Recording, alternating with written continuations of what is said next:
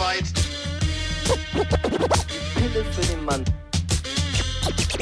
Die Pille für den Mann. Carsten, Carsten Spengemann.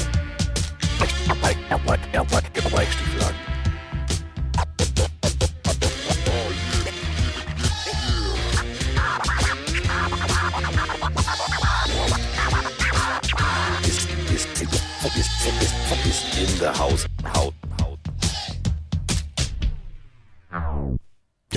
Der Haus drinne. Also nicht in meiner Haus drinne, sondern auf Reisen. Aber das ist egal. Ein Hoch auf die moderne Technik. Und in sein Haus drinne ist natürlich auf jeden Fall unser werter Kollege. Der hatte ein äh, Community-Treffen am Wochenende. Und das bedeutet, ähm, ja, da war er wieder. Der berühmte äh, Pfannkuchen-Ferdi. Gegessen hat er, gesoffen hat er und Fußball gespielt hat er. Und jetzt äh, kümmert er sich nicht um den runden Ball und das Kicken, sondern jetzt kümmert er sich wieder um den Sport, der der einzig wirklich wahre Sport ist. Wir kümmern uns nicht um Randsportarten mit runden Bällen, sondern mit dem ellipsoiden Spielgerät. Die Rede ist von Mike Stiefelhagen. Guten Tag.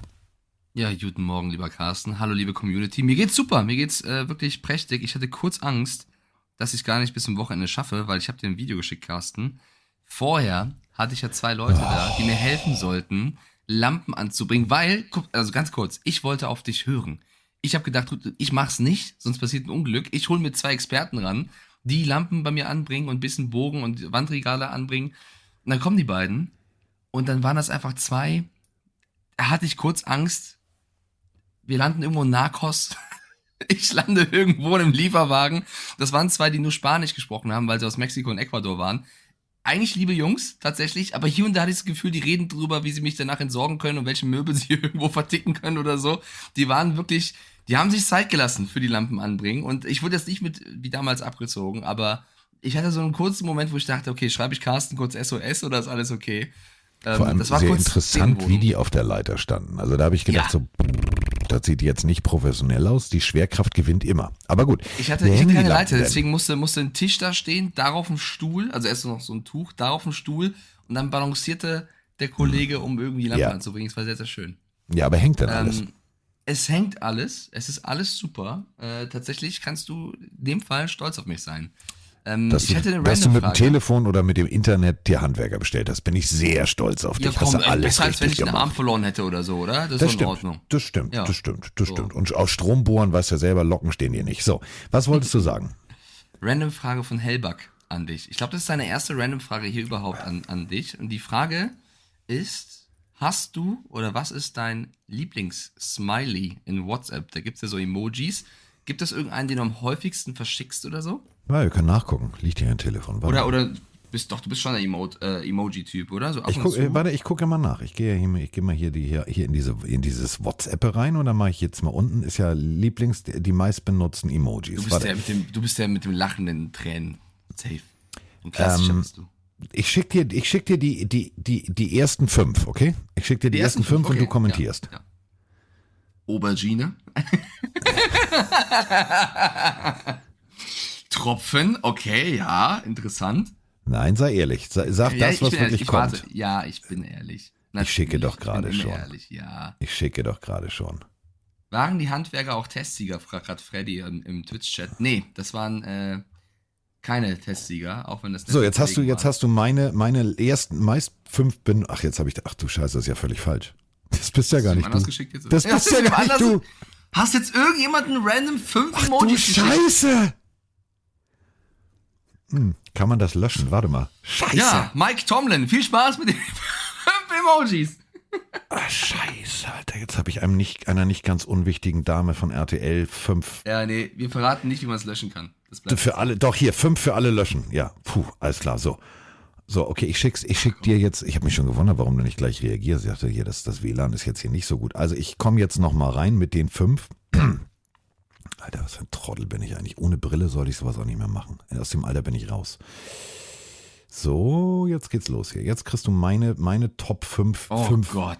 Emojis. Hör mal. I, dieses I ja. Emojis. Alter, wer der so. Also, was soll der Quatsch hier? Was ist denn das für eine Scheiße hier? So, also jetzt der erste, weiter. Schon mal, der erste ist schon mal illegal. Der ist nicht illegal. Den, das, also, stopp mal, darf ich kurz sagen, was das ist, bevor du weitermachst? Ja, natürlich, natürlich. Ich zeig das auch, ja. Der erste, das ist nicht mal ein Emoji, was er mir schickt, sondern es ist ein Sticker. Das Ja. erste, was Carsten mich, und das ist tatsächlich wahr, den hat er mich schon ein paar Mal geschickt. Freunde, ich deck mal ab. Das hier, ah, warte mal. Ich schreibe mir auch gleich für den Podcast. Das hier ist, kann er bitte mal kurz hier fokussieren? Nee, kann er nicht. Es ist quasi der Oktopus, roter Oktopus-Sticker, der ein Auge zwinkert Und und, ein dann schickt. Herzkuss schickt. Du schickst mir einfach einen Sticker mit dem Oktopus. Ja, das, du komm, doch die fünf Carsten, meist jetzt- benutzen. Das ist jetzt fake, was du mir hier schickst. Nein, das ist Komm, einer wirklich, fehlt noch. es ist wirklich Da. wahr. Er schickt danach noch den lachenden Emote mit den Tränen, dann die zusammengefalteten Hände, dann ein Herz und eine Pille. Da habe ich eine Frage an dich. Wusstest du, dass das gar nicht wirklich zusammengefaltete Hände sind, sondern ein High Five? Ja, weiß ich. Ah, okay. Es gibt- gab viele, Ist ja mein, die das nicht ist, gesehen haben. war ja gestern, war ja zum Beispiel am Samstag in der ganzen Vorbesprechung da von DSDS. So bist du schon unten im Studio. Ja, sitze ich. High five. Also zack, ne? Ich bin da, alles kann, können wir jetzt anfangen. Und deswegen, äh, zack, das Herzchen Ja, aber natürlich. der klar. Oktopus ist wirklich illegal. Hier schreibt Der doch gerade Laura. La Laura schreibt gerade in den Chat, Oktopus, das war immer mein Alarm-Emoji für Notfälle. Wenn sie den geschickt hat, hat sie sich quasi suggeriert, irgendwas stimmt nicht. Und du schickst ihn einfach freiwillig rum. Ja, das ist mein Lieblingstier. Ich mag Oktopusse. Okay, tut mir leid, Emma. Du kannst gerne immer zu mir kommen. Hier ist Platz für dich. Nein, Der abgesehen von, abgesehen von Emma, so als, Ja. als Nicht-Haustier. Ich habe ja auch, wie du weißt, einen riesen Oktopus auf dem Bein tätowiert. Deswegen, ich mag Oktopusse. Okay, möchtest du erklären, warum? Hast du schon mal erklärt? Das kommt mir bekannt vor, die Geschichte irgendwie. Ja, habe ich schon mal erklärt. Willst du nochmal Hat machen? drei Herzen. Erstes Mal. Ja. Also hat nicht nur ein großes Herz, hat drei Herzen, ist immer in Bewegung und, und, und, und, und. Also ist schon ein smartes Tier. Deswegen mag ich Oktopusse. So. Apropos Oktopusse. Mit acht Armen hätte ich jetzt hier auch rein theoretisch hier alles Mögliche machen können. Und ähm, ich mache jetzt erstmal was. Ich drücke nämlich erstmal bei der ersten Sprachnachricht auf Play. Hallo, liebe Pillendreher, der Arthur hier. Ich schicke euch sonnige Grüße von Mauritius. Vielleicht gibt es ja ein neues Länderfähnchen auf eurer Weltkarte. Das checken wir gleich.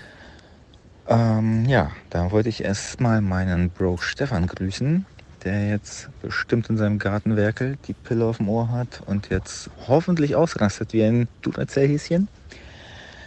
Ja, vielen Dank für euren Podcast. Vor allem die Special-Folgen haben jetzt einen 11-Stunden-Flug wirklich versüßt, gerade weil es meine Niners waren.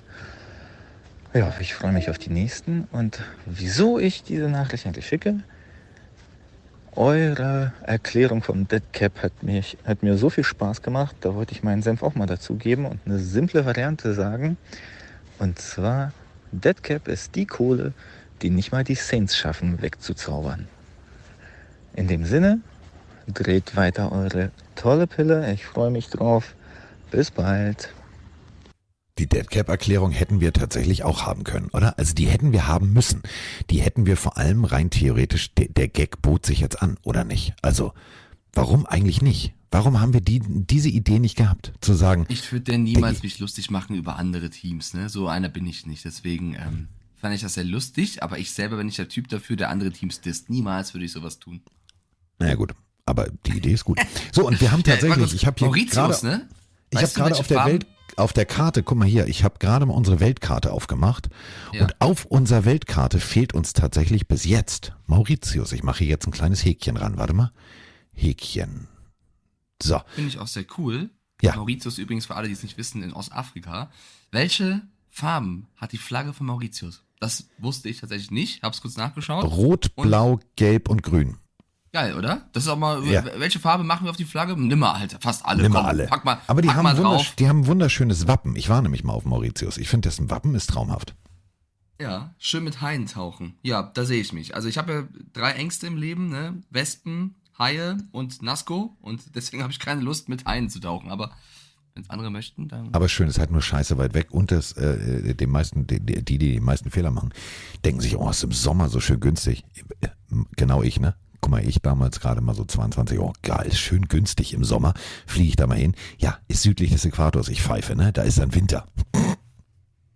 War nicht so viel mit Strand, verstehst du? War eher so ich war da leider noch 19 nicht, Grad. ich, ich vertraue da deinem äh, Urlaubstipps tatsächlich. Also Mauritius kannst du empfehlen, wenn man das Geld für hat, ja? Äh, Nee, im, im Winter ist das geil, weil da ist dann halt Sommer. Also verstehst du? Ja, ist ein Vorteil. Ja, ist ein Vorteil. Ist wirklich ein Vorteil. So, ist Winter oder ist Sommer? Also im Winter wird auf jeden Fall Football gespielt. Das ist ja schon mal klar. Und wir haben, ähm, wir haben eine Stadt, die, die mich immer wieder bewegt. Eine der vielleicht schönsten und spannendsten Städte. Also wir haben äh, dieser Stadt viel zu verdanken. Wir haben äh, ja, was haben wir denn eigentlich? Frasier, großartige Serie, die spielt in Seattle. Wir haben Starbucks dieser Stadt zu verdanken und äh, wir beide haben eine Stadt in Deutschland, die wir ja sowieso lobpreisen vor dem Herrn. Als ich jetzt nach Köln gefahren bin, habe ich tatsächlich erstmal ein Schild, ein Foto gemacht äh, vom, von der Ortsausfahrt Hamm und äh, habe das Sönke Möhring geschickt. Der hat erstmal sofort gesagt, ey Digga, vorsichtiges Nass und Hamm und eher geil und so. Und wir haben tatsächlich einen Doppelpack Sprachnachrichten heute aus Hamm. Und Hamm zu Seattle ist eine Sprachnachricht, mit der wir die ganze Bumse hier jetzt aufmachen. Moin ihr Lieben, Dirk aus Hamm hier. Wenn ich mir die NFC West anschaue, muss ich feststellen, dass Seattle sich in meinen Augen extrem verbessert hat. Und wenn ich mir allein den Vertrag mit Bobby Wagner angucke, finde ich das mal schweinegeil. Welche Meinung habt ihr denn? Ist eins der anderen Teams deutlich besser geworden? Oder seht ihr auch Seattle und 49ers so in etwa gleich auf? Ist tatsächlich so. Also ich habe mir, ähm, auf, ich habe mich auf der Fahrt, wir sind äh, lange gefahren, weil wir standen im Stau, es hat geregnet und so weiter und so fort und haben uns sehr lange über Football unterhalten, Robert und ich. Und ähm, da war genau das, ich habe es halt erklärt, welche Division ist gerade spannend, welche ist nicht spannend. Ich finde, Mike, wenn wir uns über Divisions unterhalten, von denen ich nächstes Jahr einiges erwarte, also zumindest von zwei, drei Teams, dann ist es tatsächlich die NFC West. Denn ich erwarte von Seattle, dass sie da weitermachen, wo sie aufgehört haben. Wir kommen gleich zum möglichen Pro Day äh, Einfluss von Anthony Richardson und, und, und, und, und. Und tatsächlich die 49ers die beiden Teams, auf die habe ich richtig, richtig Bock. Und beim Rest, ganz ehrlich, Rams, ja, hm, okay, ist ein Trümmerhaufen inzwischen. Da musst, also musst du gucken, was, was, du, was du da noch auf dem Rasen kriegst. Und Cardinals, ja, mal abwarten, ist immer noch Kyler Murray. Mal gucken, wie sich das entwickelt und wie das alles neu, neuer Coaching-Staff. Aber Pete Carroll, das, was der jetzt da systematisch aufbaut und auch wieder mit den Picks, die er zur Verfügung hat, ich bin mal echt gespannt, wie die nächstes Jahr Football spielen finde, die Seahawks machen einen guten Job. Äh, nur kleine Info jetzt von hier. Du warst gerade ab und zu mal weg, ich glaube aufgrund des Internets. Nicht so schlimm, nur so zwei, drei Sekunden einmal. Also man hat es noch gehört, was, was die Audio war und du selber, nur dass wir es äh, im Hinterkopf haben. Ich finde, die Division nächstes Jahr wird nach wie vor auch eine sehr spannende sein. Ich glaube, eine, auf die ich mich noch mehr freue, nicht nur, weil unsere Teams da drin sind, ist die AFC East, weil die Bills, Dolphins, Patriots auch äh, allesamt einen guten Job machen. Und wenn die Jets jetzt wirklich noch mit Rogers in die Ecke kommen, dann wird das bestimmt auch ein, ein ja, eine Division, wo viel passieren wird. Ähm, trotzdem, wir haben ja noch einen Draft vor uns, ne? Und ich weiß, wir haben jetzt auch erst Anfang April und die Leute reden. Wir haben noch ein bisschen Zeit, aber ich glaube, dass äh, die Seahawks bis dato, seit dem letzten Draft eigentlich schon, wirklich viel, viel richtig machen und ähm, wahrscheinlich den nächsten Schritt machen werden. Überleg mal, letztes Jahr also tatsächlich 13 äh, Jungs in den Pro Bowl geschickt. Wenn wir aber eine Division, und das war so der Punkt, ähm, Robert fragte dann so, der ist jetzt nicht so tief im Football drin, mein Mensch, sagte, ja, aber was denn hier jetzt mit den, mit den Buccaneers und was mit Brady und so. Weißt du, auf welche, welche Division mir völlig momentan so emotional mich überhaupt nicht tangiert, ist tatsächlich die NFC South. Die lässt mich völlig kalt.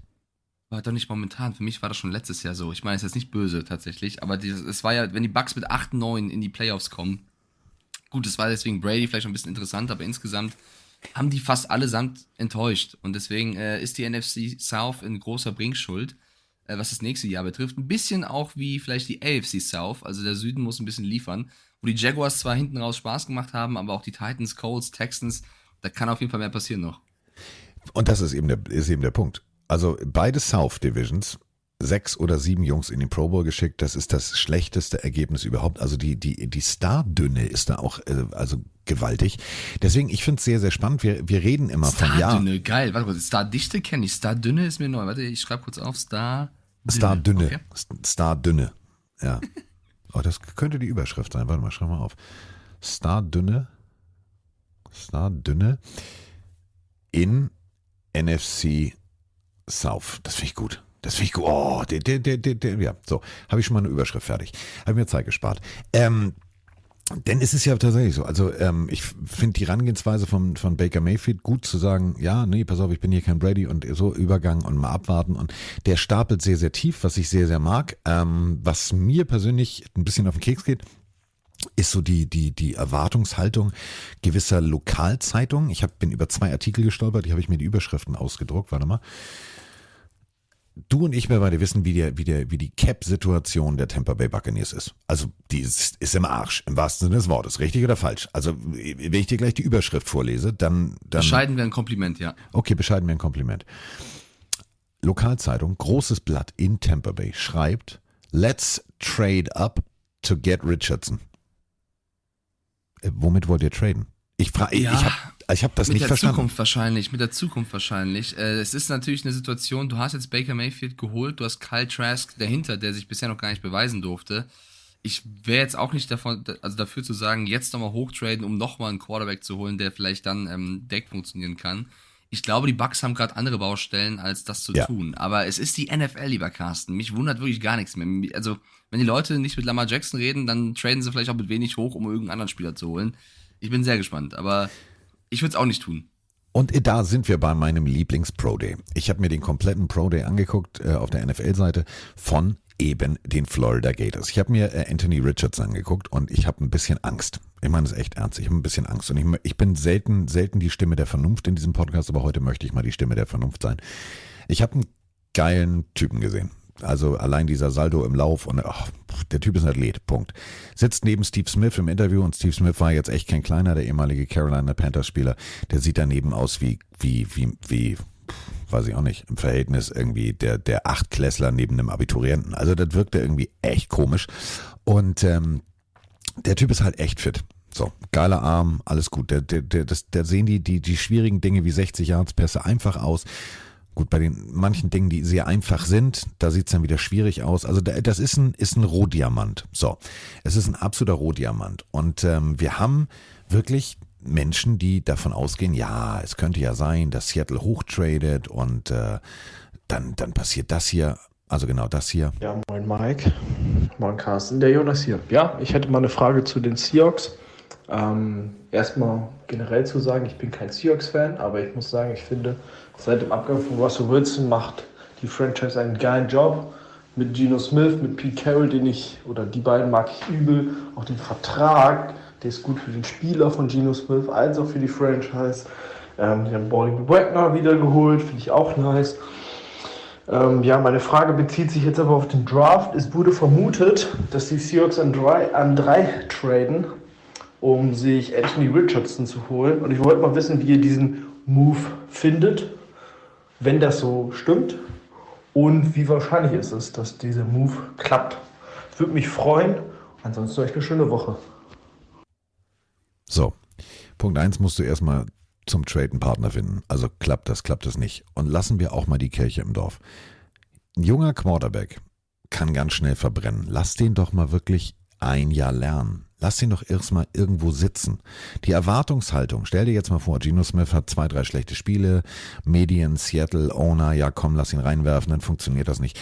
Anthony Richardson ist so ein Prospect, der das ist ein Rohdiamant, aber der Rohdiamant ist noch in einem, in einem anderen Stein mit drin. Den hast du nur durchs Röntgen gefunden. Da musst du erstmal mühsam den Stein runterschlagen und dann am Rohdiamanten arbeiten.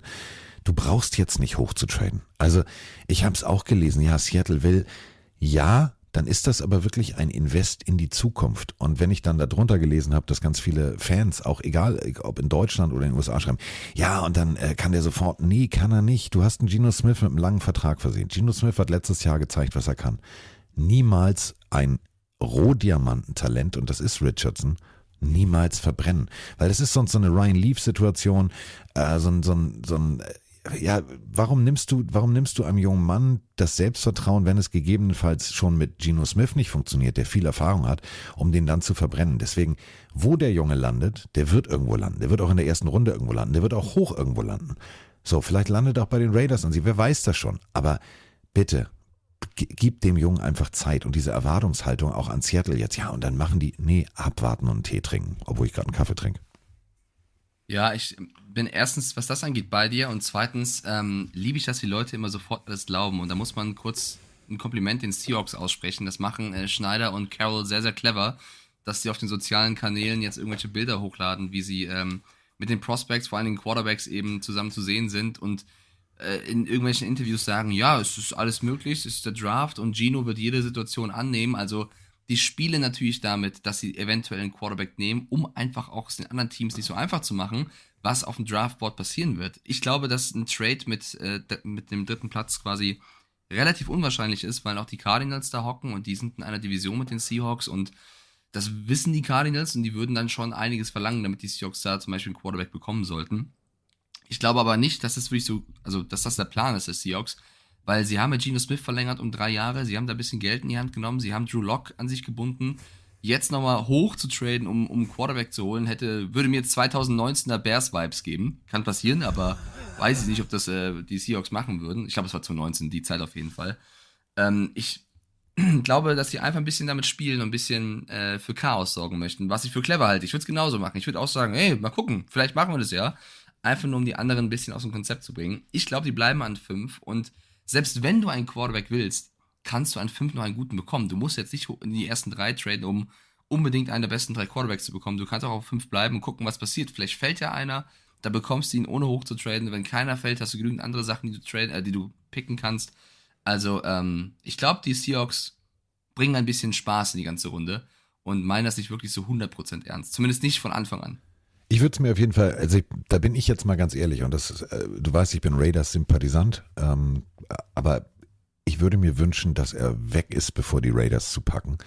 Denn die Raiders brauchen einen Quarterback. Ähm, bei den Seahawks sehe die Situation anders aus. Da könnte er wirklich ein Jahr lernen. Und ich glaube, Richardson wird eine mega Karriere haben, wenn er nicht sofort verbrannt wird. Weil es ist wirklich so. Der Typ ist ein Rohdiamant. Der ist noch nicht fertig. Der hat 13 Starts im College gehabt. 13. Das ist jetzt nicht zwei, vier, fünf, sieben Saisons. Das ist einfach echt noch ein bisschen grün hinter den Ohren. Ja, der Typ ist ein Vollathlet. Ja, der Typ kann einfach mal kurz das Ding 60 Jahre so weit aus dem Handgelenk werfen. Ja, alles gut.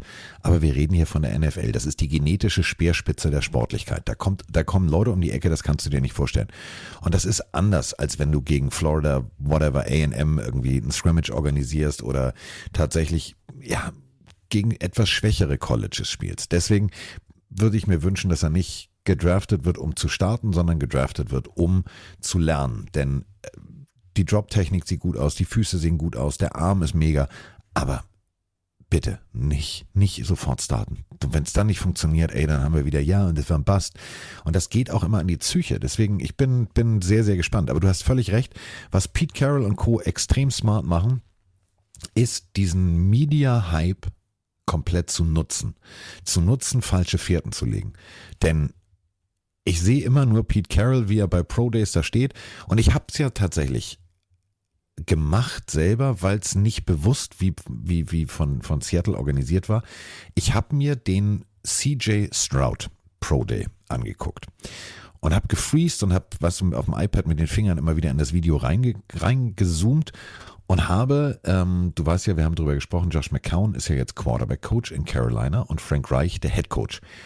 Und die beiden waren völlig verliebt. Alle anderen haben nur zugeguckt, die haben Fotos gemacht, haben, äh, also die, die haben sich angestellt wie Mike Stiefelhagen, wenn es Cocktail gibt.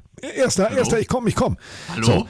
Und das war für mich so, wo ich gedacht habe, alles klar, ihr, ihr, es ist so offensichtlich, alles klar, der Drops ist gelutscht. So. Aber bei Seattle ist es wirklich so, weil sie auch das wirklich mit Spaß machen, die legen komplett falsche Pferden. Wenn die jetzt demnächst noch irgendwo mit irgendeinem Top-Safety unterwegs sind, sag ich, ja, siehst du, die wollen in Runde 1. Ich find's geil. Das ist Nebelkerzenalarm. Ja, äh, gerade kommt im, im Twitch-Chat so ein bisschen eine Frage auf von mehreren Leuten, von Sinte und auch von Hellback, was wir denn zu Will Levis sagen. Denn ähm, wenn jetzt die, die drei genannten, Stroud, Young und äh, Richardson früh genommen werden sollten, dann wäre wahrscheinlich Will Levis der nächste oder potenziell der nächste der auf dem Board ganz oben steht als Quarterback. Und ähm, es gab ja auch die Interviews jetzt und oder es gab jetzt einen Bericht darüber, dass der sich nicht so optimal da angestellt haben soll. Und der Tenor ist, dass er da ein bisschen arrogant rüberkam, ein bisschen überheblich und vor allem, wenn er darauf angesprochen wurde, wie er mit den schlechten Momenten in seiner Karriere umgegangen ist, mit den Niederlagen, mit den Leistungen, die ein bisschen enttäuscht haben, dann hat er wohl, ich betone nochmal, angeblich sich eher in ähm, Ausreden gesuhlt, als wirklich zu erklären, was passiert ist. Und äh, der Bericht geht weiter und sagt, das könnte sogar bedeuten, dass es so viele Teams enttäuscht hätte, dass er möglicherweise aus der ersten Runde fällt und er ein Zweit- oder Drittrunden-Pick ist, was natürlich jetzt enorm wäre, wenn er so krass fallen würde. Ähm, ich betone da nochmal, bevor ich jetzt nach deiner Meinung frage, dass ich auch noch Quarterbacks im Kopf hatte wie Joe Burrow, die auch als unfassbar arrogant äh, erst gezählt haben und dann sehr gut abgeliefert haben. Man muss aber auch sagen, dass Joe Burrow eine andere sportliche College-Karriere hatte als ein Will Levis. Trotzdem, ähm, gibst du darauf so viel? Ich meine, die Interviews sind wichtig, das ist natürlich klar. Die Frage ist nur, inwiefern geben die Berichte das zu 100% wieder? Das ist wieder genau der Punkt. Da sind wir wieder beim Medien. Ähm, als du das jetzt gerade thematisiert hast, es war mir klar, dass du es thematisierst, ist mir nur eingefallen, dass ich auf der anderen Seite wiederum von zwei, drei Medienschaffenden äh, aus diesem ganzen NFL Network mal informiert wurde, dass der Typ angeblich total charmant war. Dass der reingegangen ist mit einem Notizblock, was ich dir erzählt, beim Combine und gesagt hat, ja, und dann mache ich mir Notizen und was wollt ihr denn? Und genau wusste, welches System die spielen und und und und. Also er war, Zitat, well prepared about the scheme und bla bla bla. Wenn du jetzt. Und da, ja, da, da sind wir bei wieder Kaffeesatz. Also war es Genau. ein Meeting. Ist ja auch, du weißt es ja selber.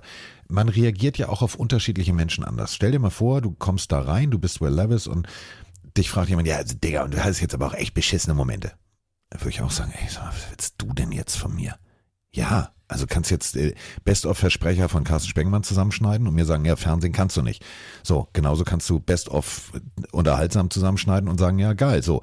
Und wenn man mir jetzt als erstes sagen würde, ja, Digga, du hast dich so versprochen, das war jetzt nichts, würde ich auch sagen, äh, gab aber auch anderes. Ist das schon eine Ausrede oder ist das nicht eine Ausrede? Deswegen, ähm, ich bin sehr, sehr gespannt. Das ist für mich tatsächlich einer der spannendsten Charaktere in dieser ganzen Draft. Ist er ein Erstrundenpick vom Talent, vom Arm, vom Spielverständnis? Ja.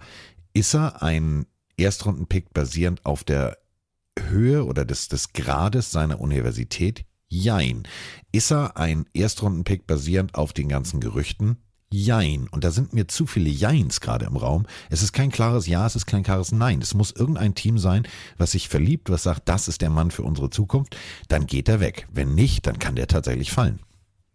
Ja, wir trüben also ein bisschen im Fisch, äh, also nee, wir fischen ein bisschen im Trüben, so rum. Wir trüben im Fischen. Wir trüben im Fischen. Guten Morgen, Mike. Ähm, genau das meinte ich ja eben, deswegen äh, sehr gut, dass du das nochmal erklärt hast. Ich glaube, er ist ein guter Quarterback. Er hat, finde ich, schon ein paar Punkte, wo du sagen kannst, daran muss man arbeiten. Also, dass er einen guten Arm hat zum Beispiel, jetzt mal sportlich gesprochen, ist klar. Der Typ sieht ja auch aus, als wäre er auf dem Weg zum Bodybuilder. Also ist ja wirklich krass, wie, wie trainiert er auch äh, tatsächlich ist. Er hat vielleicht so ein paar Probleme in der Genauigkeit hier und da verglichen mit den anderen Top-Quarterbacks da oben. Aber ich wäre nicht überrascht, wenn es jetzt wild wird und die Cardinals wirklich mit irgendeinem anderen Team wegtraden. Ähm, nehmen wir an, dass Trout, Young und Richardson die ersten drei Picks sind, weil irgendjemand hochtradet mit den Cardinals. Und die Colts an vier bräuchten aber auch noch irgendwen neben Minshew und wollen vielleicht nicht nochmal Lamar Jackson anrufen. Ich wäre nicht überrascht, ich, betone, ich sag's mal so, wenn an vier dann auch noch Will Levis gehen würde, weil die halt sagen, wir brauchen noch Oder an sieben bei den Raiders. Genau, also angenommen, die Raiders traden hoch zum Beispiel an drei, weil sie irgendwie unbedingt wollen. Dann nehmen die Raiders an drei ihren Richardson oder der, der da eben fällt. Es kann auch passieren, dass die ersten vier Picks nur Quarterbacks werden. Also ich glaube, dass Will Levis, ich würde schon eher darauf setzen, dass er ein Erstrunden-Pick wird als ein Zweitrunden-Pick. Auch wenn die Interviews vielleicht, wenn es stimmen sollte, nicht ideal waren. Ich meine, es kann natürlich immer sein, du triffst jemanden, du bist nicht überzeugt von ihm, dass du sagst, okay, den nehme ich nicht. Natürlich, das kann sein. Das aber sechs, sieben, acht Teams, die Quarterback-Needy sind vielleicht, allesamt das sagen. Das ist ein bisschen unwahrscheinlicher. Deswegen, Und ich glaub zumal nicht er, nochmal, wir erzählen die Geschichte, ähm, die uns David erzählt hat, wie er da mit diesem Montesquieu-Leuchtturm, also diese Notizbücher da reinmarschiert ist und Offensivkoordinatoren äh, überzeugt hat, wie bestens er vorbereitet war auf das jeweilige Team. Das ist ja für etwas wieder was gut.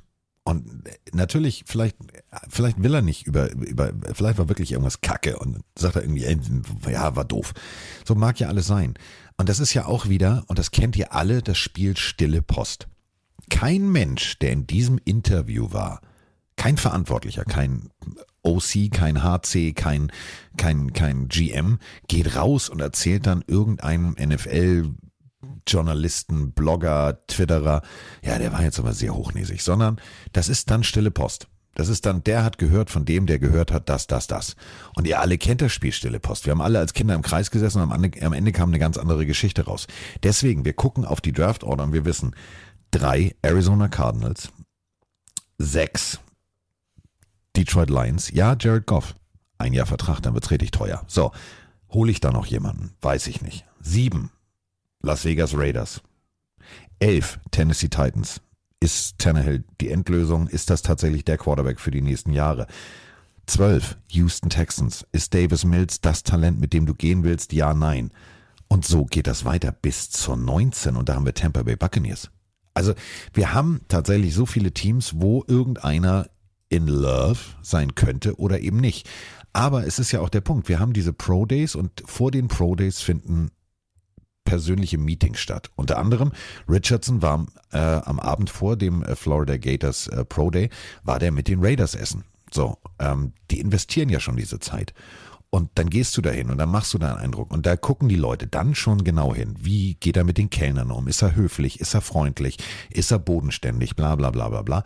Und das habe ich weder gehört negativ noch positiv von, von Levis. Deswegen bin ich sehr gespannt. Und wir haben ja dann auch noch, wie du ja halt auch schon immer wieder thematisierst, wir haben dann noch einen der erfolgreichsten Titelträger des Colleges, nämlich Stetson Bennett, der ist auch noch ja. da. Ähm, also, wenn du wirklich Quarterback needy bist, da kommt einiges auf dich zu in dieser Draft. Und man muss wirklich sagen, da passiert ja auch gerade so viel. Also wir hatten die Jalen Carter-Situation. Äh, ja, Unfallverursacher, nein, war beteiligt, ja, nein. Ähm, jetzt haben ihn einige Teams komplett vom Board genommen und andere sagen wiederum, ja, der hat uns äh, im Gespräch erzählt, wie es wirklich war. Und äh, ich weiß da jetzt Sachen, die wusste ich vorher nicht und hier und da, äh, unter anderem Detroit Lions. Da, da bin ich dann wieder so, ja, aber, aber was? Also wer, einige nehmen ihn vom Board und ihr packt ihn wieder drauf. Ich verstehe das gerade alles nicht. Ja, es ist ein bisschen schwierig bei Jalen Carter. Äh, es gibt einmal die Gerichtsverhandlungen, dann gibt es diese Bodycams von den Polizisten, von denen ich auch schon mal erzählt habe, die äh, nochmal anderes Licht in die ganze Nummer bringen. Ich glaube, ich, da bringt es nicht mehr so viel zu spekulieren. Dass er sportlich eine Maschine ist und eigentlich ein Top-Pick sein müsste im Draft, ist klar. Die Frage ist halt, ähm, inwiefern willst du das eben eingehen? Sollte da vielleicht noch irgendwas im Argen sein? Ich finde es ein bisschen schwer zu beurteilen von so weit außen. Äh, ich ja. glaube, da hilft es nur, mit ihm zu sprechen und das für dich selber auszusortieren.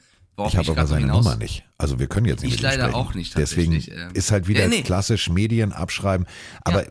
mich hat halt dieser, die, die zwei, drei Tweets sehr verwundert, wo einige NFL-Verantwortliche von diversen Teams sagten, ja, nee, also wir haben mit ihm gesprochen und so und es warf ein anderes Licht auf die Situation. Er ist immer noch auf unserem Board und andere sagen dann ja, erst, wir nehmen ihn vom Board. Also ich bin, was diese Person angeht, bin ich sehr gespannt. Seahawks, die auch vielleicht genau das Gleiche machen, andere Teams, dass sie sagen, wir nehmen ihn vom Board und dabei tun sie es gar nicht. Kann alles auch Taktik sein. Es ist der Draft. Du willst ihn nicht in die Karten schauen lassen. Ich finde es gut, dass du das Thema ansprichst, aber ich glaube bei Jalen Carter da wäre ich jetzt mittlerweile so vorsichtig. Da warte ich ab, bis der Draft stattfindet und, und wir können dann drüber reden, was passiert, wenn er gepickt worden ist weil das, wir reden nicht mit ihm, wir haben leider die Nummer nicht, das ist sehr, sehr schwierig zu beurteilen. Weil du gerade die ganzen Quarterbacks aufgezählt hast, ähm, Max Duggan und äh, Hooker dürfen wir auch nicht vergessen. Also es gibt tatsächlich auch noch Quarterbacks, die in der zweiten, dritten Runde sehr, sehr interessant sein werden und wahrscheinlich bei irgendeinem Team landen, wo sie im Camp überzeugen können. Ähm, du hast eben kurz die Detroit Lions angesprochen. Ähm, da durfte ich für RAN unter der Woche auch einen Bericht schreiben zu, weil es gab ja dieses Meeting mit den ganzen Manager und, und, und äh, Coaches, wo auch dieses sensationelle Foto entstanden ist. Ich liebe es bis heute. Ich glaube, ich rahme das auch irgendwo ein, wie da alle drin sitzen, Sean McVay irgendwie als Security Guy, dann äh, Andy Reid und Bill Belichick auf Stühlen, wo du denkst, die hätten ruhig ein paar größere Stühle auftreiben können, die sitzen da gequetscht nebeneinander, nebeneinander und wollten sich gar nicht berühren, so ungefähr. Und ähm, Dan Campbell war auch da. Und Freunde, falls ihr noch nicht wisst, was für ein Tier Dan Campbell ist, schaut euch dieses Foto nochmal an, weil der Typ hat einfach, der, der, der steht da breit da, breiten Schultern, der ist einfach, äh, der könnte gefühlt auch noch Football spielen, so ungefähr.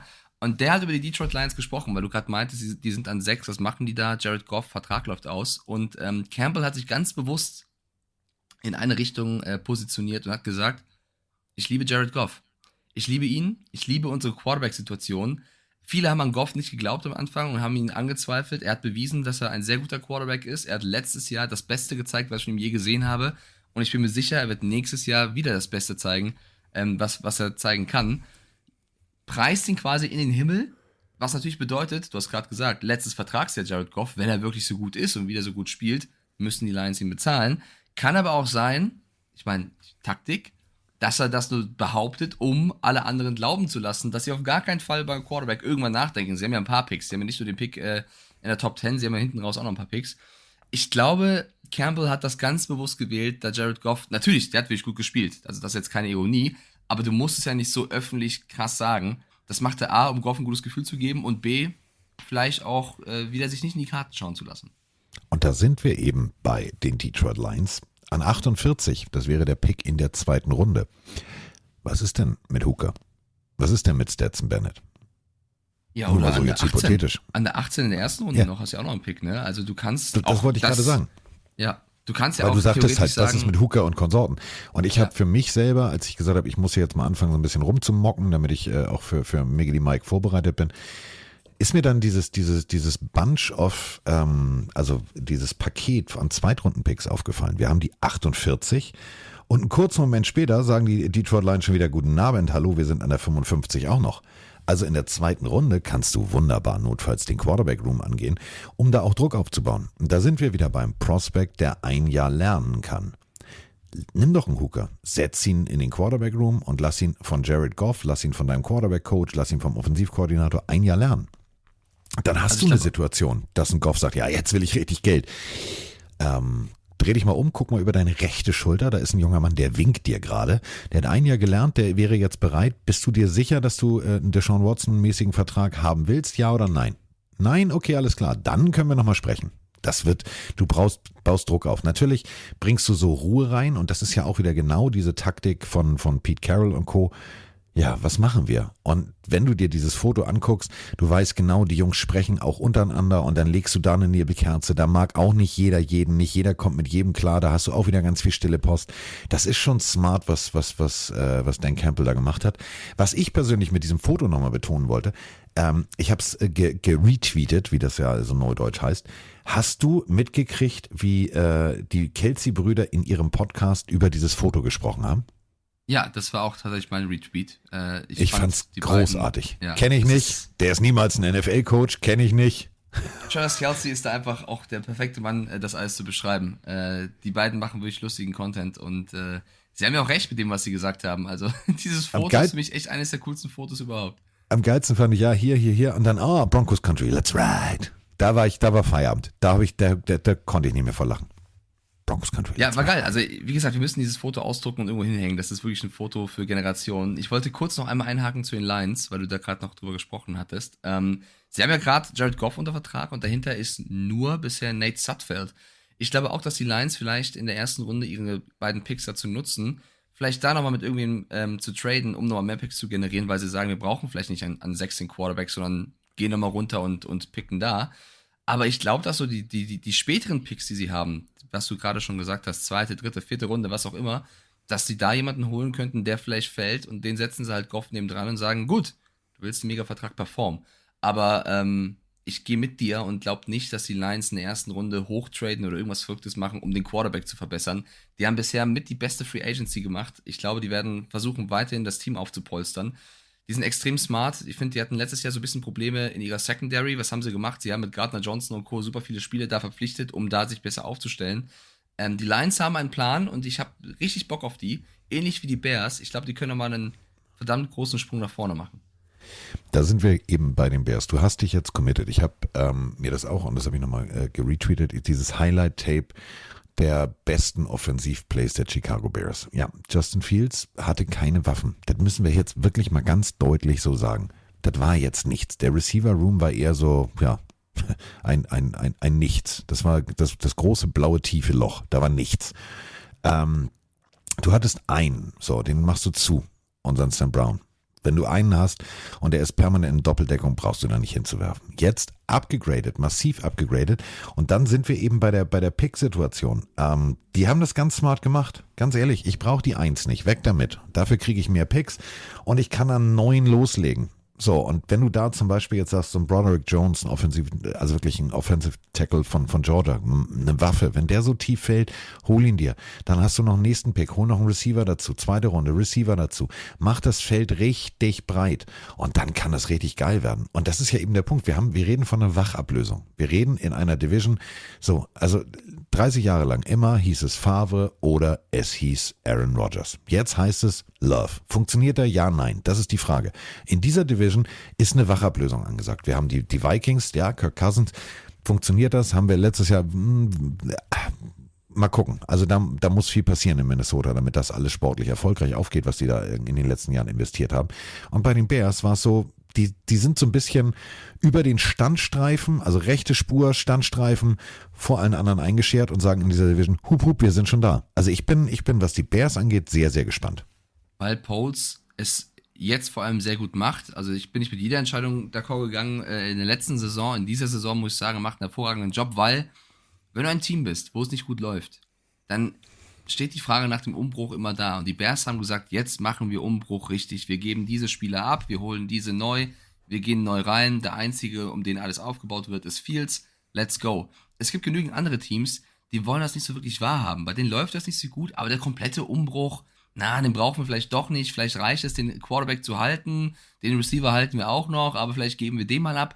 Und dann dümpelst du halt nach wie vor irgendwo darum, wo du nicht wirklich Aufmerksamkeit generierst. Und die Bears sagen, gut, wir waren kacke, wir geben die Leute ab und jetzt holen wir völlig äh, neue Leute dazu und versuchen mit den Picks, die sie halt auch haben dann, oder jetzt bekommen haben durch ihren Downtrade mit den Panthers, ähm, dann neu aufzubauen. Und das ist halt eine smarte Entscheidung zu sagen, es läuft nicht, wir ändern alles, let's go.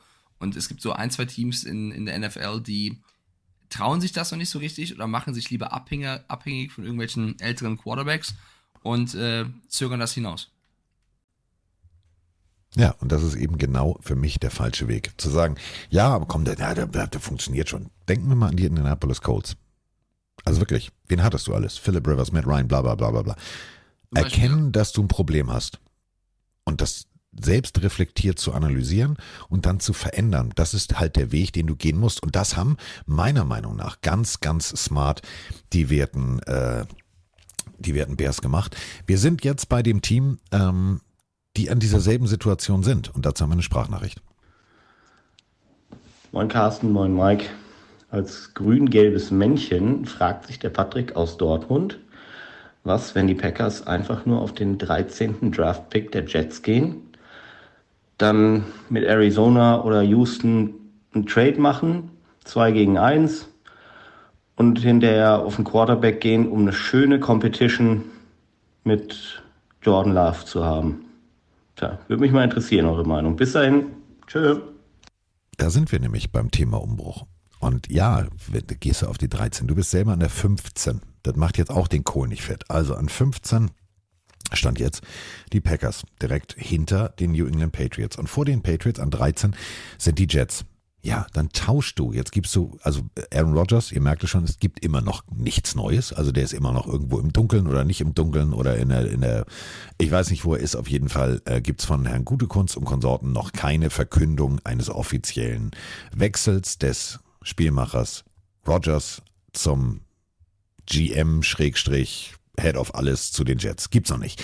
So, dementsprechend ist das natürlich jetzt alles Makulatur, was wir machen. Aber ähm, es macht keinen Unterschied, ob du jetzt an 13 tradest oder an 15 tradest oder whatever. Also welchen Pick du anbietest. Wenn du an Houston rangehst und sagst, du, wir wollen, weiß jeder, was du vorhast. Das ist schon mal schwierig. Da sind wir wieder bei dem, es ist so offensichtlich, dieser Ebay-Effekt. Ja, dann treibe ich den Preis hoch.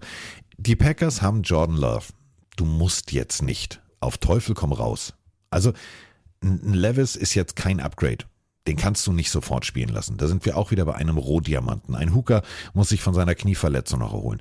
Egal, wenn du die ersten drei Picks, wenn die weg sind, wenn die Top Quarterbacks weg sind und wenn Levis an vier oder an sieben auch noch weg ist, dann halt die Füße still in, in Green Bay und sag, komm, Deggy, wir haben das, was wir haben, lass uns damit das Team breit aufstellen. Das macht jetzt keinen Sinn, jemanden zu holen, der dann Druck auf Lauf hat sowieso Druck. Da brauchst du keinen Druck. Der Druck ist da. äh, tatsächlich, ich glaube, dass, also Matt LaFleur hat ja auch schon die Erwartungen gedämpft rund um Jordan Love und gesagt, wir können jetzt nicht erwarten, dass der auf Aaron Rodgers Prime-Niveau spielt und die Packers jetzt äh, tief führen wird.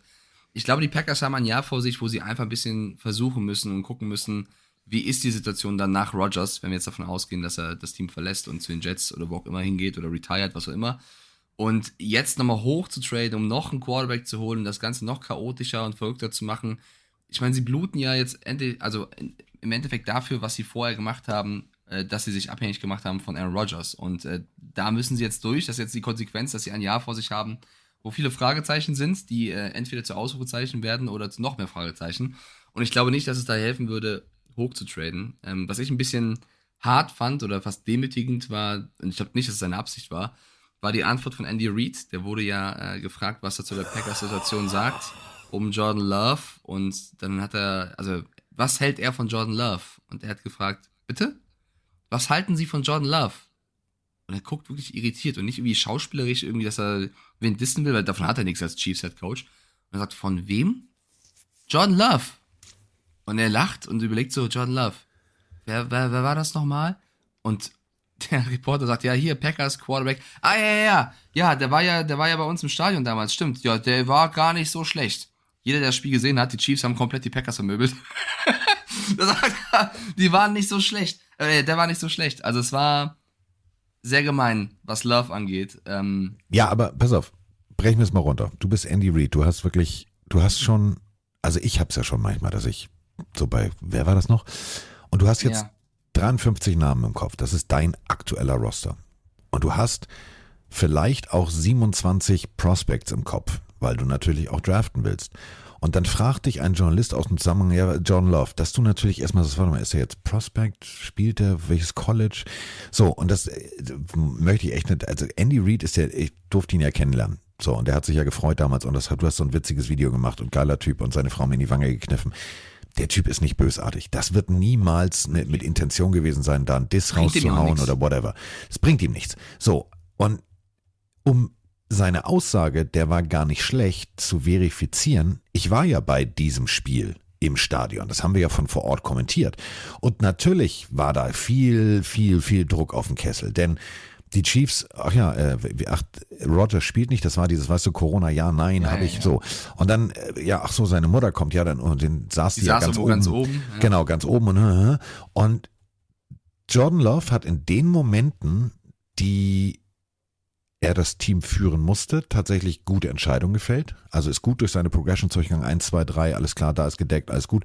Hat keine klassischen Brechstangen-Anfängerfehler gemacht. Das war damals, was Marc und ich, ich habe es mit Marc und Socha zusammen kommentiert, wirklich gefeiert haben, weil du gesehen hast, der ist dieser Situation gewachsen. Weißt du, es gibt ja diese, diese klassischen Rookie-Quarterbacks, die voller Panik den Ball irgendwo hinzimmern und sagen, ich habe einen geilen Arm, das funktioniert schon. Und dann stehen da sieben Gegenspieler und sagen, ey, Digga, ist keiner außer uns hier. So, ähm, das ist nicht Aber also- passiert. und deswegen muss ich sagen, wenn er sich wirklich dran erinnert hat und nicht wusste, wie der Mann heißt, dann war seine Analyse richtig, denn Jordan Love hat tatsächlich gute Plays gemacht, aber die Chiefs waren halt zu stark und die Packers waren zu sehr geschwächt durch die kurze Vorbereitung von Love. Aber man muss ganz ehrlich sagen, ich bin, was Love angeht, immer noch so, dass ich sage, der hat mir am College gefallen, der hat mir in diesem Moment da im Arrowhead Stadium gefallen. Ich bin nicht so pessimistisch wie jetzt zum Beispiel unser Packers-Pillenario, der sagt, ja, da muss man hochtraden. Nein, gib dem Jungen doch einfach mal jetzt eine komplette Offseason ohne Unruhe. Und das ist ja auch immer so ein Punkt. Stell dir mal vor, Mike sitzt da, Mike ist ein Vollprofi. Trotzdem, Mike denkt sich, ja, mache ich heute Podcast mit Carsten oder oder, oder nicht? Oder mache ich heute Podcast mit Lieschen Müller? Mache ich heute, äh, kann der Spengler mir jetzt mal Bescheid sagen? Es ist 9.58 Uhr, ich weiß es nicht. Genau so war Jordan Love. Ohne wirkliche Vorbereitung in eine Saison zu gehen, um dann ins kalte Wasser geschmissen zu werden, ist nicht geil. Und jetzt hat er eine ganze Offseason Ruhe und weiß, ich bin jetzt Starter. Das kann doch was werden. Warum soll das nichts werden? Ich würde ihm auch Zeit geben. Äh, Dominik Eberle, unser deutscher Kicker, der ja gerade bei den Seattle Sea Dragons äh, in der XFL spielt, war ja mit Love auf dem College und hat auch nur, also spricht von den größten, in den größten Tönen von ihm und, und, und lobt ihn nur. Ähm, ich würde ihm auch Zeit geben. Ich war damals nicht im Stadion. Mich hat er ehrlicherweise nicht ganz überzeugt in dem einen Spiel. Es war aber auch, wie du gesagt hast, ein sehr schwieriges Spiel. Also es gibt einfaches als auswärts bei den Chiefs erstmal zeigen zu können, was man drauf hat. Deswegen, äh, es wäre jetzt unfair, nur von diesem Spiel ausgehend über ihn zu sprechen.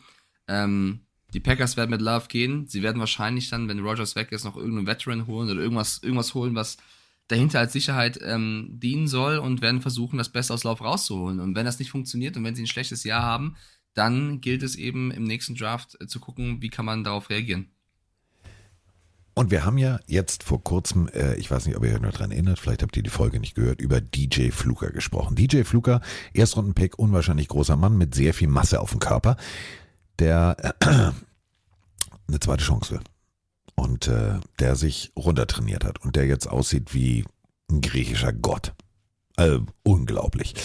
Und ähm, das hat mich schon beeindruckt. Was mich jetzt sehr beeindruckt hat, und da sind wir bei diesem ganzen, da bleiben wir in diesem Kosmos Jets und Packers. Also wenn die Jets die Packers dazu überzeugen, ihnen Aaron Rodgers zu geben, dann haben sie einen älteren Quarterback. Was wiederum bedeutet, du brauchst eine bessere O-Line.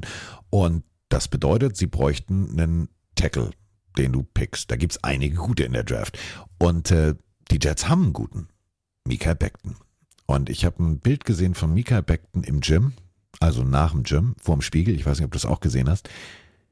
Der wiegt zwar jetzt 10, 12 Pfund weniger, aber der hat fast kein Körperfett mehr. Ich habe Angst vor dem Kerl. Ich hatte schon immer Angst vor dem Kerl. Das ist ja. Aber jetzt sieht er aus wie. Ich hätte trotzdem Heilig. nach wie vor immer Angst vor dem Kerl. Das ist eine mega Maschine, auch wenn er jetzt äh, vielleicht ein bisschen Fett verloren hat und mehr Muskeln noch aufgebaut hat. Ja, aber das ist doch gerade das Geile. Also nimm mal, nimm mal, nimm mal Gewicht sozusagen aus dem Rennwagen raus und pack mehr PS rein. Weil was so, also, hä? Der Typ war Ja. jetzt schon Viech, was soll denn jetzt kommen? Worauf ich hinaus will, ganz egal wie viel er in den Wagen noch reinpackt, wenn der Wagen immer einen Platten hat, kommt er nicht weit. Der Michael Beckton war für mich immer schon eine Maschine, jetzt vielleicht von mir aus noch mehr. Aber wenn er mal sich schlimm verletzt, dann ist das natürlich ein Problem, weil dann kannst du nicht zeigen, was du kannst. Und das tut mir bei ihm so extrem leid, weil er schon diverse schwere Verletzungen hatte. Und ich hoffe einfach für ihn, dass er einfach mal gesund bleibt, damit er das abrufen kann. Ganz egal, ob er jetzt 10 Kilo mehr oder weniger wiegt, ähm, umso besser, wenn er jetzt noch fitter dasteht und vielleicht so auch die Verletzung vorbeugen kann. Aber das tut mir so bei ihm so ein bisschen leid, dass er nie so wirklich in der NFL zumindest das komplette Potenzial entfalten konnte. Deswegen wünsche ich mir bei ihm einfach, dass er, dass er fit bleibt. Und da sind wir wieder bei dem kleinen Spengemann mit, den, mit dem Daumen und dem Zeigefinger auf dem iPad. Reinscrollen, so groß machen, reingucken. Ich habe mir ja den Pro Day angeguckt von CJ Stroud. Da werde ich so oft stolpern. CJ Stroud. Habe ich jetzt. Jetzt habe ich es. Ähm, ich habe da so Jets-Verantwortliche gesehen, die ganz verliebt waren und sich da immer mit zum Spieler unterhalten haben. Einen meiner persönlichen Lieblings-O-Liner, Paris Johnson Jr., ganz wichtig, der Junior am Ende. Alter Falter. Das könnte geil sein. Den auf der einen Seite, Mika Beckton auf der anderen Seite, dann kannst du dir, kannst einen Klappstuhl rausholen in der Line. Da kannst du einen Klappstuhl rausholen. Also wenn die Absolut. den an Die- 13 picken, wird spannend. Ich glaube, das wäre auch, also ich, wir haben ja in der letzten Folge schon gesagt, dass die, also, dass die Jets wahrscheinlich auf die O-Line gehen werden mit ihrem ersten Pick. Sollte alles so funktionieren bis dahin, was die sich ausgemalt haben. Weil nehmen wir mal an, bis zum Draft wird das nichts mit Rogers und das ist die Deadline, weil bis dahin musst du irgendeinen Plan haben, wer, wer Quarterback spielen soll. Dann wird aus dem vielleicht O-Line-Pick dann doch was anderes. Entweder müssen sie im Draft dann gucken, dass sie ihn ersetzt bekommen. Gosrak wirft die Idee rein, die ich ja auch schon äh, vor ein paar Folgen hier hatte, mit vielleicht doch mal Lama Jackson anrufen, ähm, wobei das sogar mein erster Plan wäre und nicht Rogers. Also die Jets müssen jetzt in den nächsten ein, zwei Wochen das durchbekommen. Was ist jetzt? Schaffen wir das mit Rogers oder nicht? Sie haben schon die ganzen Spieler geholt, die er wollte. Sie haben sie jetzt komplett abhängig gemacht. Sie müssen das jetzt durchbekommen. Und sollte das nicht der Fall sein, müssen sie irgendwie ihn holen, der mit dem Material, was ja so oder so auch gut ist. Also Michael Hartman wird sich jeder Quarterback darüber freuen, dass der jetzt herumläuft. Sie müssen vor dem Draft einen Plan haben, wer spielt bei uns und sich nicht von irgendwas noch weiter abhängig machen. Und sollten sie einen Quarterback haben, glaube ich, Carsten, ist dein Pro-Day-Tipp in der O-Line ein sehr, sehr guter. Sollten sie keinen haben, müssen sie gucken, was sie machen mit dem Oh, Quarterback. Das wäre für New York wirklich die hässlichste Situation. Und da sind wir wieder bei New York und hässliche Situation. Ähm, wir alle kennen diese berühmte Doku, die immer stattfindet und äh, die wir alle sehr, sehr abfeiern. Hm. Ja, Teamvorgabe. Also, sie dürfen so und so lange nicht dabei gewesen sein, sie dürfen dies, sie dürfen das. Auf der Liste der möglichen Hard Knocks Teams stehen die Jets. Möchtest du wirklich als Jets Team, als Jets Owner, als Jets Organisation auferlegt bekommen und da kannst du nicht groß mitsprechen. Da kannst du nicht sagen, ja, nee, wollen wir nicht. Nie. Wenn die NFL sagt, machen wir, dann machen wir das. Ich finde es so paradox, du hast so, so unglaublich recht mit deinem, die müssen das bis zur Draft eintüten. Denn auch im Draft-Zeitfenster steht ja schon fest und hat die NFL schon festgelegt, wer das Hard Knocks-Team wird. Möchtest du wirklich als Jets-Organisation mit einem Ayahuasca Aaron Rodgers wirklich Hard Knocks in the House haben? Ich glaube, das Naja, wäre so spannend. Es wäre mega spannend. Ich würde es sofort nehmen tatsächlich. Und ich finde auch bei den ganzen Hard Knocks, All or Nothing Nummern, die es mittlerweile so gibt, ähm, es wird ja immer, immer mehr. Und irgendwie gefühlt werden die Highlights dieser Serien immer weniger. Also ich fand so die ersten Hard Knocks, All or Nothing Nummern sehr, sehr geil. Und irgendwann wurde es echt ein bisschen, ich will jetzt nicht sagen Lowlights, aber es war nicht mehr so krass wie am Anfang. Bei den Lions letztes Mal war es halt großartig, wie du gesehen hast, dass Hutchinson vor der Truppe singt und äh, Williams dann Interviews gegeben hat. Sowas würde ich mir nochmal wünschen. Und wenn die Jets eben so eine chaotische Situation haben, ist das vielleicht was, was äh, genau Hard Knocks jetzt braucht. Und sind wir auch ehrlich, jede Publicity ist auch irgendwo eine gute für dich, als, als Franchise größer zu werden und Aufmerksamkeit auf der ganzen Welt zu generieren. Also ich glaube auch nicht, dass sie sich drum reißen werden würden, aber ähm, es kann auch was Positives sein. Vielleicht äh, kommt ja auch was Cooles bei rum, aber die Gefahr ist natürlich auch immer, dass äh, irgendwas da passiert, was du als Franchise nicht willst. Und der wo irgendwas passiert, was du als Franchise nicht willst, ähm, MetLife Stadium, also das Stadion, was die Farbe wechselt, das der Giants und das der Jets. Ähm, haben wir in der letzten Saison oft genug das Thema gehabt, haben es äh, immer wieder auch thematisiert, ähm, dass der Rasen, der Bodenbelach ähm, für viele, viele Fragezeichen gesorgt hat, dass einige NFL-Spieler gesagt haben, das ist nicht State of the Art, das ist verletzungsgefährlich und, und, und, und, und. Und jetzt ist es soweit. Also, MetLife Stadium kriegt einen neuen Untergrund. Und zwar so einen, äh, man hat auf Spieler gehört, man hat, äh, man hat Nachfragen und Umfragen gemacht unter den Spielern, was, wie, wo. Und jetzt gibt's einen neuen Untergrund. Also jetzt ist alles cool. Ja, dann hoffentlich, ja, wollte ich gerade sagen. Ey, ich habe schon die geilsten Geschichten gehört. Ja, der Rasen ist ein Top-Zustand und dann sind die Leute drauf und fliegen nur auf Eis rum. Also da bin ich immer vorsichtig, ähm, wie es dann letztendlich aussieht, weil dass es nötig ist, war klar. Aber dieser Rasen, Achtung, jetzt halte ich bitte fest, der hat 200.000 Prüfungsschritte. Ja, Carsten, und der Super Bowl Rasen war seit zehn Jahren gezüchtet. Ja, genau, also, deswegen, ich wollte es nur nochmal sagen, Achtung, Ja. nur nochmal, damit das Gefälle da ist. Also du, du verkaufst diesen Rasen jetzt an ans MetLife Stadium und sagst, ey Digga, das Ding hat 200.000 Prüfschritte im Penn State Center of Performance durchgemacht. Wenn der mal nix taugt, Alter, dann hau ich die Ready auf den Kopf. Also, weil genau du hast es ja gerade gesagt, diese Vorschusslorbeeren, da wollte ich gerade drauf hinaus, dieses, ja, und es hat so viele Testschritte durchgemacht. Ja, ihr habt auch für den Super Bowl angeblich den Rasen und bla bla und dann hat einer mit der Nagelschere das Ding falsch abgeschnitten und schon war das Ding kacke. Deswegen, also ich bin mal sehr gespannt, aber das war die große Pressemitteilung der Jets und der Giants. Wir haben einen neuen Rasen. ja, in der Twitch-Chat reagiert schon. Browns-Fan Niederbayern schreibt, ist der Rasen Testsieger? Ja, so würde ich das machen. Wenn ich eine Franchise wäre, ich würde auf Google gehen, Testsieger Rasen 2023 und würde dann den besten reinholen. Ähm, lass aber hoffen, weil es gibt doch nichts Dümmeres, Carsten, als wenn du ein Topspiel hast zwischen zwei Teams, auf das du dich mega freust und dann ist der Rasen kacke und jeder rutscht nur rum. Klar, ist eine Shitshow und du hast ein bisschen Chaos und kann auch lustig sein, aber im Endeffekt bedeutet das mehr Verletzungen und weniger coolen Football und das will ja keiner sehen. Nein, das will keiner sehen. Ähm, was jemand sehen will, ist natürlich Offensivspektakel. Das ist das, was die NFL rein theoretisch immer wieder und immer wieder betont. Und ähm, das geht teilweise zu Kosten, äh, auf Kosten von NFL-Defense-Spielern. Und äh, es gab tatsächlich diese Idee, ich habe diese Idee auch gehört und ich wollte den Soundfile noch klippen und dann habe ich gedacht, ich muss ihn nicht klippen, weil wir haben genau dazu eine Sprachnachricht. Hallo ihr beiden, hier ist wieder der Markus aus dem schönen Landkreis Rostock, wieder mit einer Sache zum Thema Regeln. Ähm, Scott Pioli hatte eine Idee, äh, er äußerte sich dazu bei Good Morning Football. Und zwar stelle ich folgende noch mal ganz normale Spielsituation vor. Quarterback hat den Ball, wird zurückgedrängt, wirft den Ball ins Aus. Incomplete Pass, Spielfortsetzung an der ehemaligen Line of Scrimmage. Und jetzt stelle ich mal vor, die Refs sagen, hey, Moment. Die Defense hat so gut gearbeitet, hat den Quarterback zurückgedrängt, er muss den Ball ins Auswerfen. Wir bewerten das ab jetzt als Quarterback-Sack und setzen das Spiel an der Stelle fort, von wo aus der Quarterback den Ball ins Ausgeworfen hat. Hm, kann man mal drüber nachdenken. In diesem Sinne, Go Niners, bis bald. Also Mike hat vorhin gefragt, welche Emojis ich jetzt benutzen würde. Jetzt würde ich den Daumen hoch als Emoji schicken, denn ich habe es damals, äh, vor ein paar Tagen war das auch gehört und habe gedacht, nee, das funktioniert nicht. Und dann habe ich diese Idee sacken lassen und ich finde sie gut. Ich würde sie echt gut finden, weil natürlich verändert es, also wenn du offensichtlich den Ball ins Auswirfst, und das kennen wir ja, jetzt nicht versuchen, irgend noch einen Receiver zu treffen im Lauf oder whatever, so, was du so Patrick Mahomes-Style im Fallen. Nein, das nicht. Aber wenn du bewusst den Ball ins Auswirfst, um den Sack zu vermeiden, weil du merkst, alles klar, ich krieg jetzt gleich auf die Fresse und du wirfst ihn ins Aus.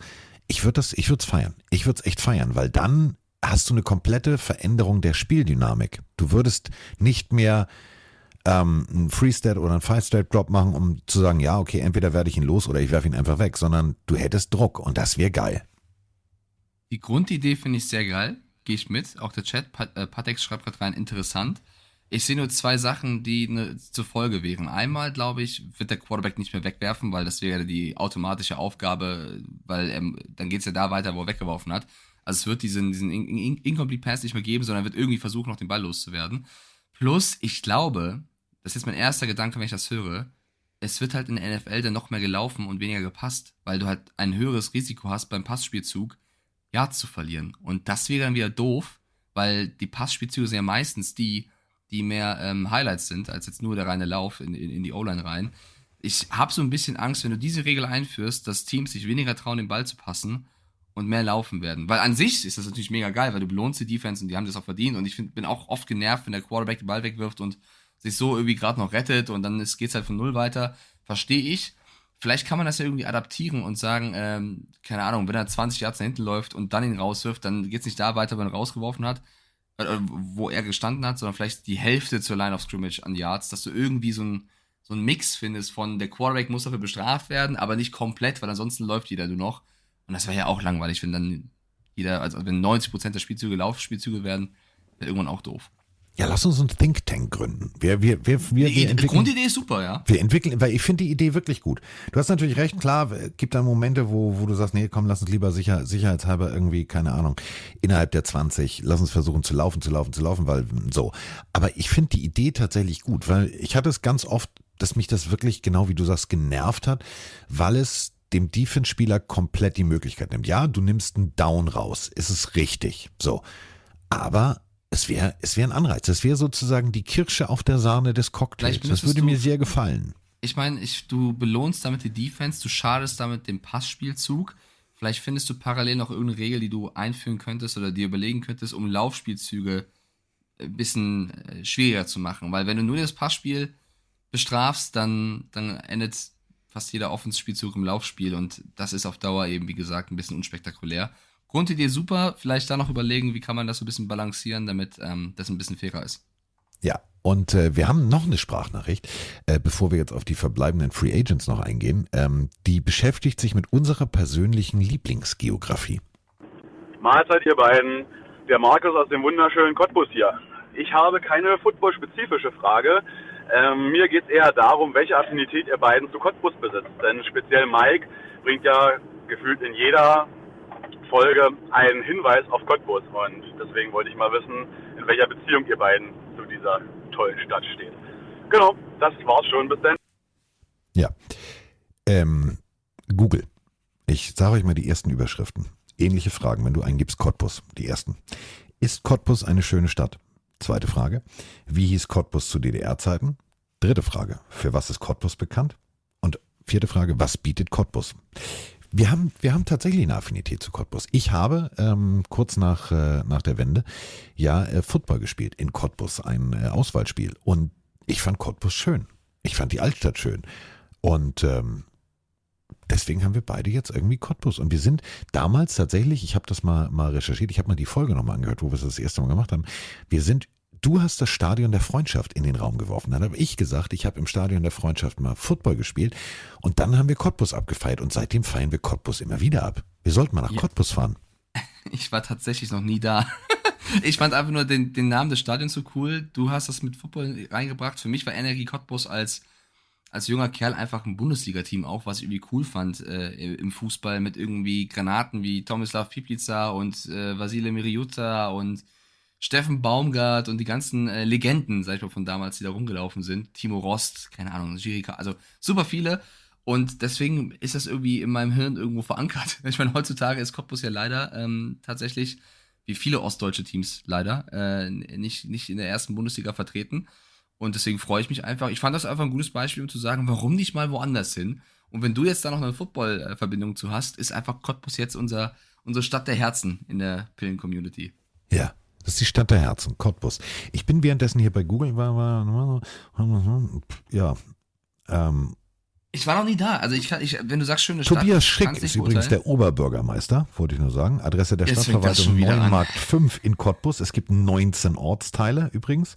Oh mein ähm, ja, mehr wollte ich jetzt Bald gibt's, bald gibt's. Fanfreundschaft, Stadtfreundschaft, Cottbus Digga, und, es gibt äh, eine eigene Webseite, www.cottbus.de. Ja, natürlich, jede Stadt hat eine eigene Website. Ach echt? So. Cottbus und Hasloch waren, waren Fanfreundschaft. Ich sehe es jetzt schon kommen.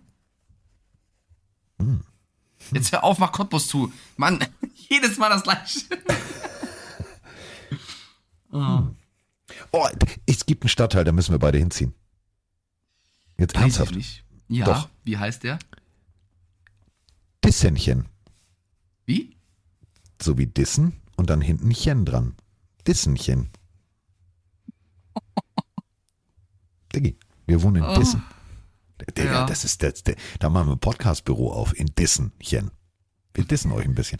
Ja, Cottbus. Fand ich jetzt, also wollte ich nochmal erwähnt haben. So, ja, ist doch nett. wir, Ich fand die, die Audionachricht ist ja super süß, dass man sagt, ey, was ist eigentlich der, der Hintergrund? Das ist ja interessant. Ja, wir haben Ähm, tatsächlich ich war da, vielleicht mal. Football gespielt. Das, also in der Nähe war ich schon mal, also ich war schon in Leipzig, ich war schon in Dresden, ich war schon am Lausitzring, das ist ja irgendwo da alles, aber in Cottbus selber bisher noch nicht. Noch. Na, da gut, dann sollten wir das ändern. Wir sollten Eines das Tages. ändern.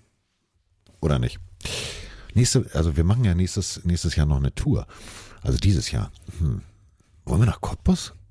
Jetzt mal ernsthaft. Würde da Lasst uns, mal- vorbeikommen? lasst uns Vielleicht mal wissen, würdet ihr vorbeikommen, wenn wir in Cottbus wären? Aber, also wirklich? Also, Ja, warum nicht? alter Pille für Mann live aus Cottbus. Ja. Also, Ja, selbst wenn wir, selbst wenn da nur drei Leute sitzen. Denke, wir waren in Cottbus.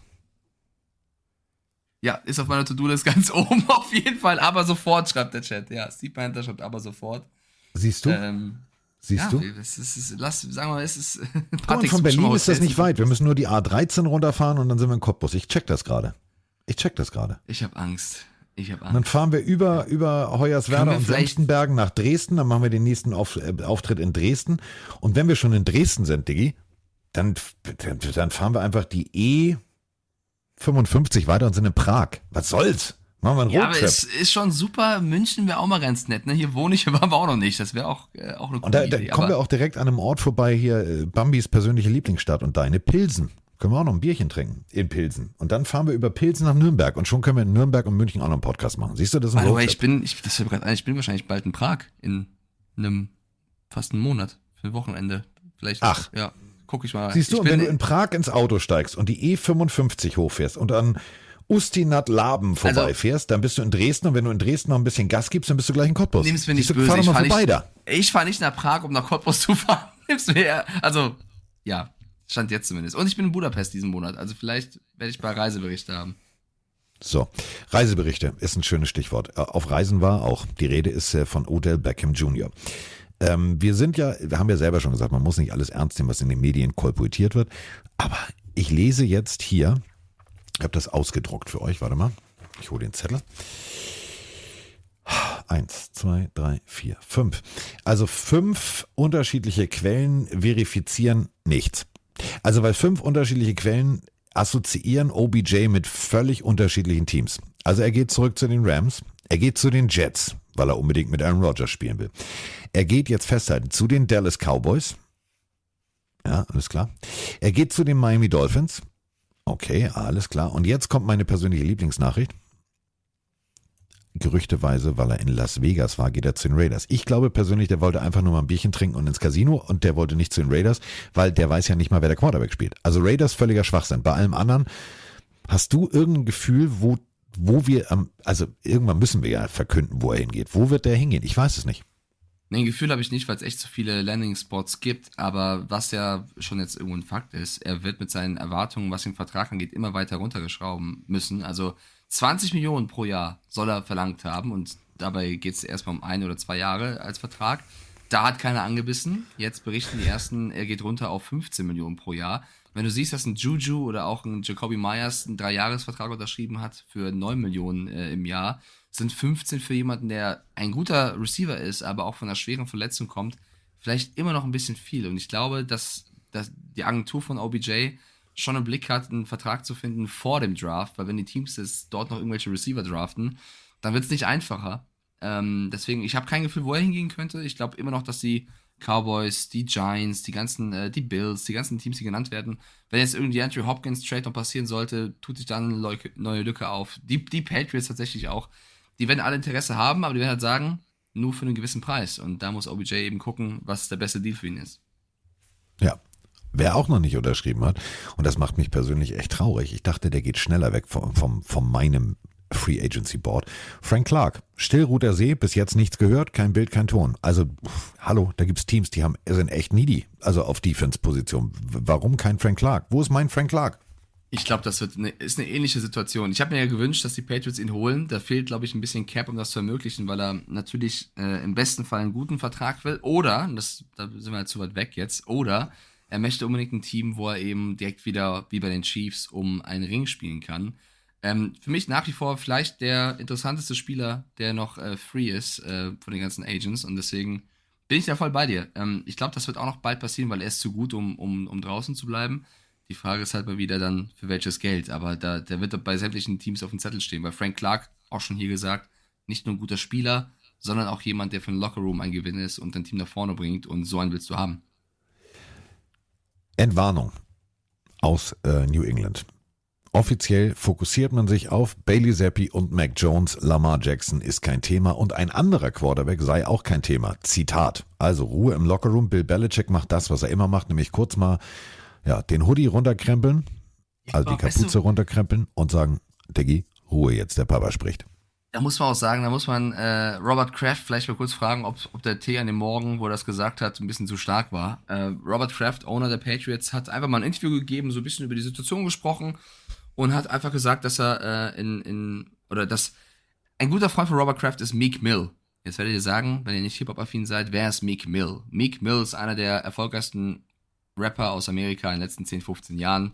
Seine Zeit ein bisschen vorbei, aber ein erfolgreicher Rapper. Und der ist ein guter Freund von Robert Kraft. Warum? Da, aber, Keine darf Ahnung, ich da kurz einmal reingrätschen? Ja, klar.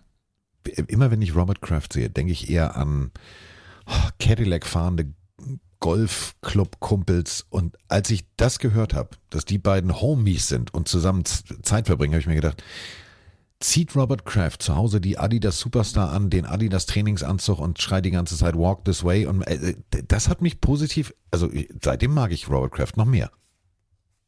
Äh, ja, ich kann ja, also woher das kommt, keine Ahnung. Robert Kraft hängt gerne mal mit irgendwelchen Rappern ab. Also hat er auch schon mal äh, Jay-Z ein, ein, Auto geschenkt, tatsächlich. Ich glaube, wenn Jay-Z was braucht in seinem Leben, ist ein Auto. ähm, ich weiß auch nicht, vielleicht ist er ein großer Hip-Hop-Fan, keine Ahnung. Vielleicht ist er halt der, der denkt sich, lose yourself und zwar überall. Ähm, auf jeden Fall ähm, ist durch diese Meek Mill Nummer rausgekommen, dass angeblich die Patriots Interesse hätten an Lama Jackson. Und da ist natürlich dann schnell notwendig gewesen, das erstmal einen Keim zu ersticken, weil selbst wenn das so ist, willst du das nicht öffentlich sagen, um eine schlechtere Verhandlungsposition zu haben. Und dann haben eben Bill und auch Robert Kraft über Mac Jones und Zappi gesprochen und eben gesagt, dass sie ähm, überzeugt sind von den beiden, dass sie, dass sie mit denen gehen möchten, dass die äh, natürlich Schwierigkeiten hatten, aber insgesamt gute Jungs sind, die eben noch jung sind und ähm, hat da so ein bisschen Mac Jones fast schon über den Klee gelobt, weil er meinte, der kam zu uns, er musste sofort spielen, er hat einen soliden Job gemacht, er hat uns im ersten Jahr in die Playoffs geführt, was auch alles stimmt. Und dann sagt er, dass er in der vergangenen Saison eben ein bisschen Probleme hatte, Mac Jones, dass Belly Zappi eben überzeugt hat, dass eben da eine Konkurrenz war und sagt dann, und das ist das Entscheidende, dass sie ihn nicht richtig in die Position gebracht haben, um den besten Mac Jones zu sehen, den es eben gibt. Und das ist, finde ich, halt eine ganz klare, zu Recht auch irgendwo, Kritik an der Idee, wie die Offense spielen soll. Das geht eben in die Richtung von Matt Patricia und äh, Joe Judge, die beiden, die eben sich die Offense aufgeteilt haben irgendwie. Und da muss man auch sagen, dieses Konstrukt, was Bill da hatte letztes Jahr, wie die Offense funktionieren soll, ist, hat nicht ganz funktioniert. Das ist ja auch der Grund, warum Bill O'Brien jetzt da am Start ist und äh, sie quasi da Änderungen vornehmen. Also die Patriots haben ein Gerücht aufkommen lassen rund um Lamar und haben dann gesagt, wir müssen schnell in Keimer sticken, weil das bringt uns nichts. Das, so würde ich die letzte Woche zusammenfassen. Und wir wissen jetzt alle, Robert Kraft ist ein Hip-Hopper. Ja. Ich stelle mir den gerade echt vor, mit seiner Playlist auf dem alten iPod, so weißt du, auf so einem iPod 1, Cap falsch rum auf und dann hört er schön BC Boys. Zum Beispiel, ja. Oder halt Mega. Oder Jay-Z oder Eminem. Mega. Mega. Ich dachte, der hört so Celine Dion oder so und ist dabei schon so ready auf ey, Hardcore Bitch. Jetzt ist er. Äh, so. Ich dachte, der hört nur Podcasts, aber. Ja, ja gut, natürlich, ja, auf Deutsch. Ja, so. Ey, ohne Scheiß. Ich meine, ich, ich, ich stelle mir das wirklich gerade. Äh, habt ihr auch gerade jetzt mal äh, an alle da draußen, habt ihr auch gerade Kopfkino, wie Robert Kraft zum Stadion fährt, so Game Day und im Auto so schön, was so eine Hand vorne auf dem Lenkrad und dann die ganze Zeit den Kopf am Wackeln ist und schön Eminem mitrappt und dann kommt irgendwie, das wird immer noch härter und immer härter, Sir Mix-a-Lot, Baby Got Back und so weiter und so fort und aussteigt und dann, also wirklich erstmal, yo, Bitch, ey, ohne Scheiß. Ich kann mir das nulltens vorstellen, aber ich finde es gerade witzig, das Kopfkino finde es so geil, dass du denkst, dass jeder Rapper Yo Bitch sagt. Aber ja, bei mir im Kopf ist noch, dass Robert Kraft damit durch Cottbus fährt, weil wir gerade über Cottbus gesprochen haben. Und jetzt wird es wirklich sehr, sehr wild. Wir sollten, wir sollten über das nächste Thema sprechen. Also ich finde, ich finde, also als Patriots-Fan bin ich komplett zufrieden mit den Quarterbacks, die man hat, auch wenn ich Lamar Jackson äh, abfeier.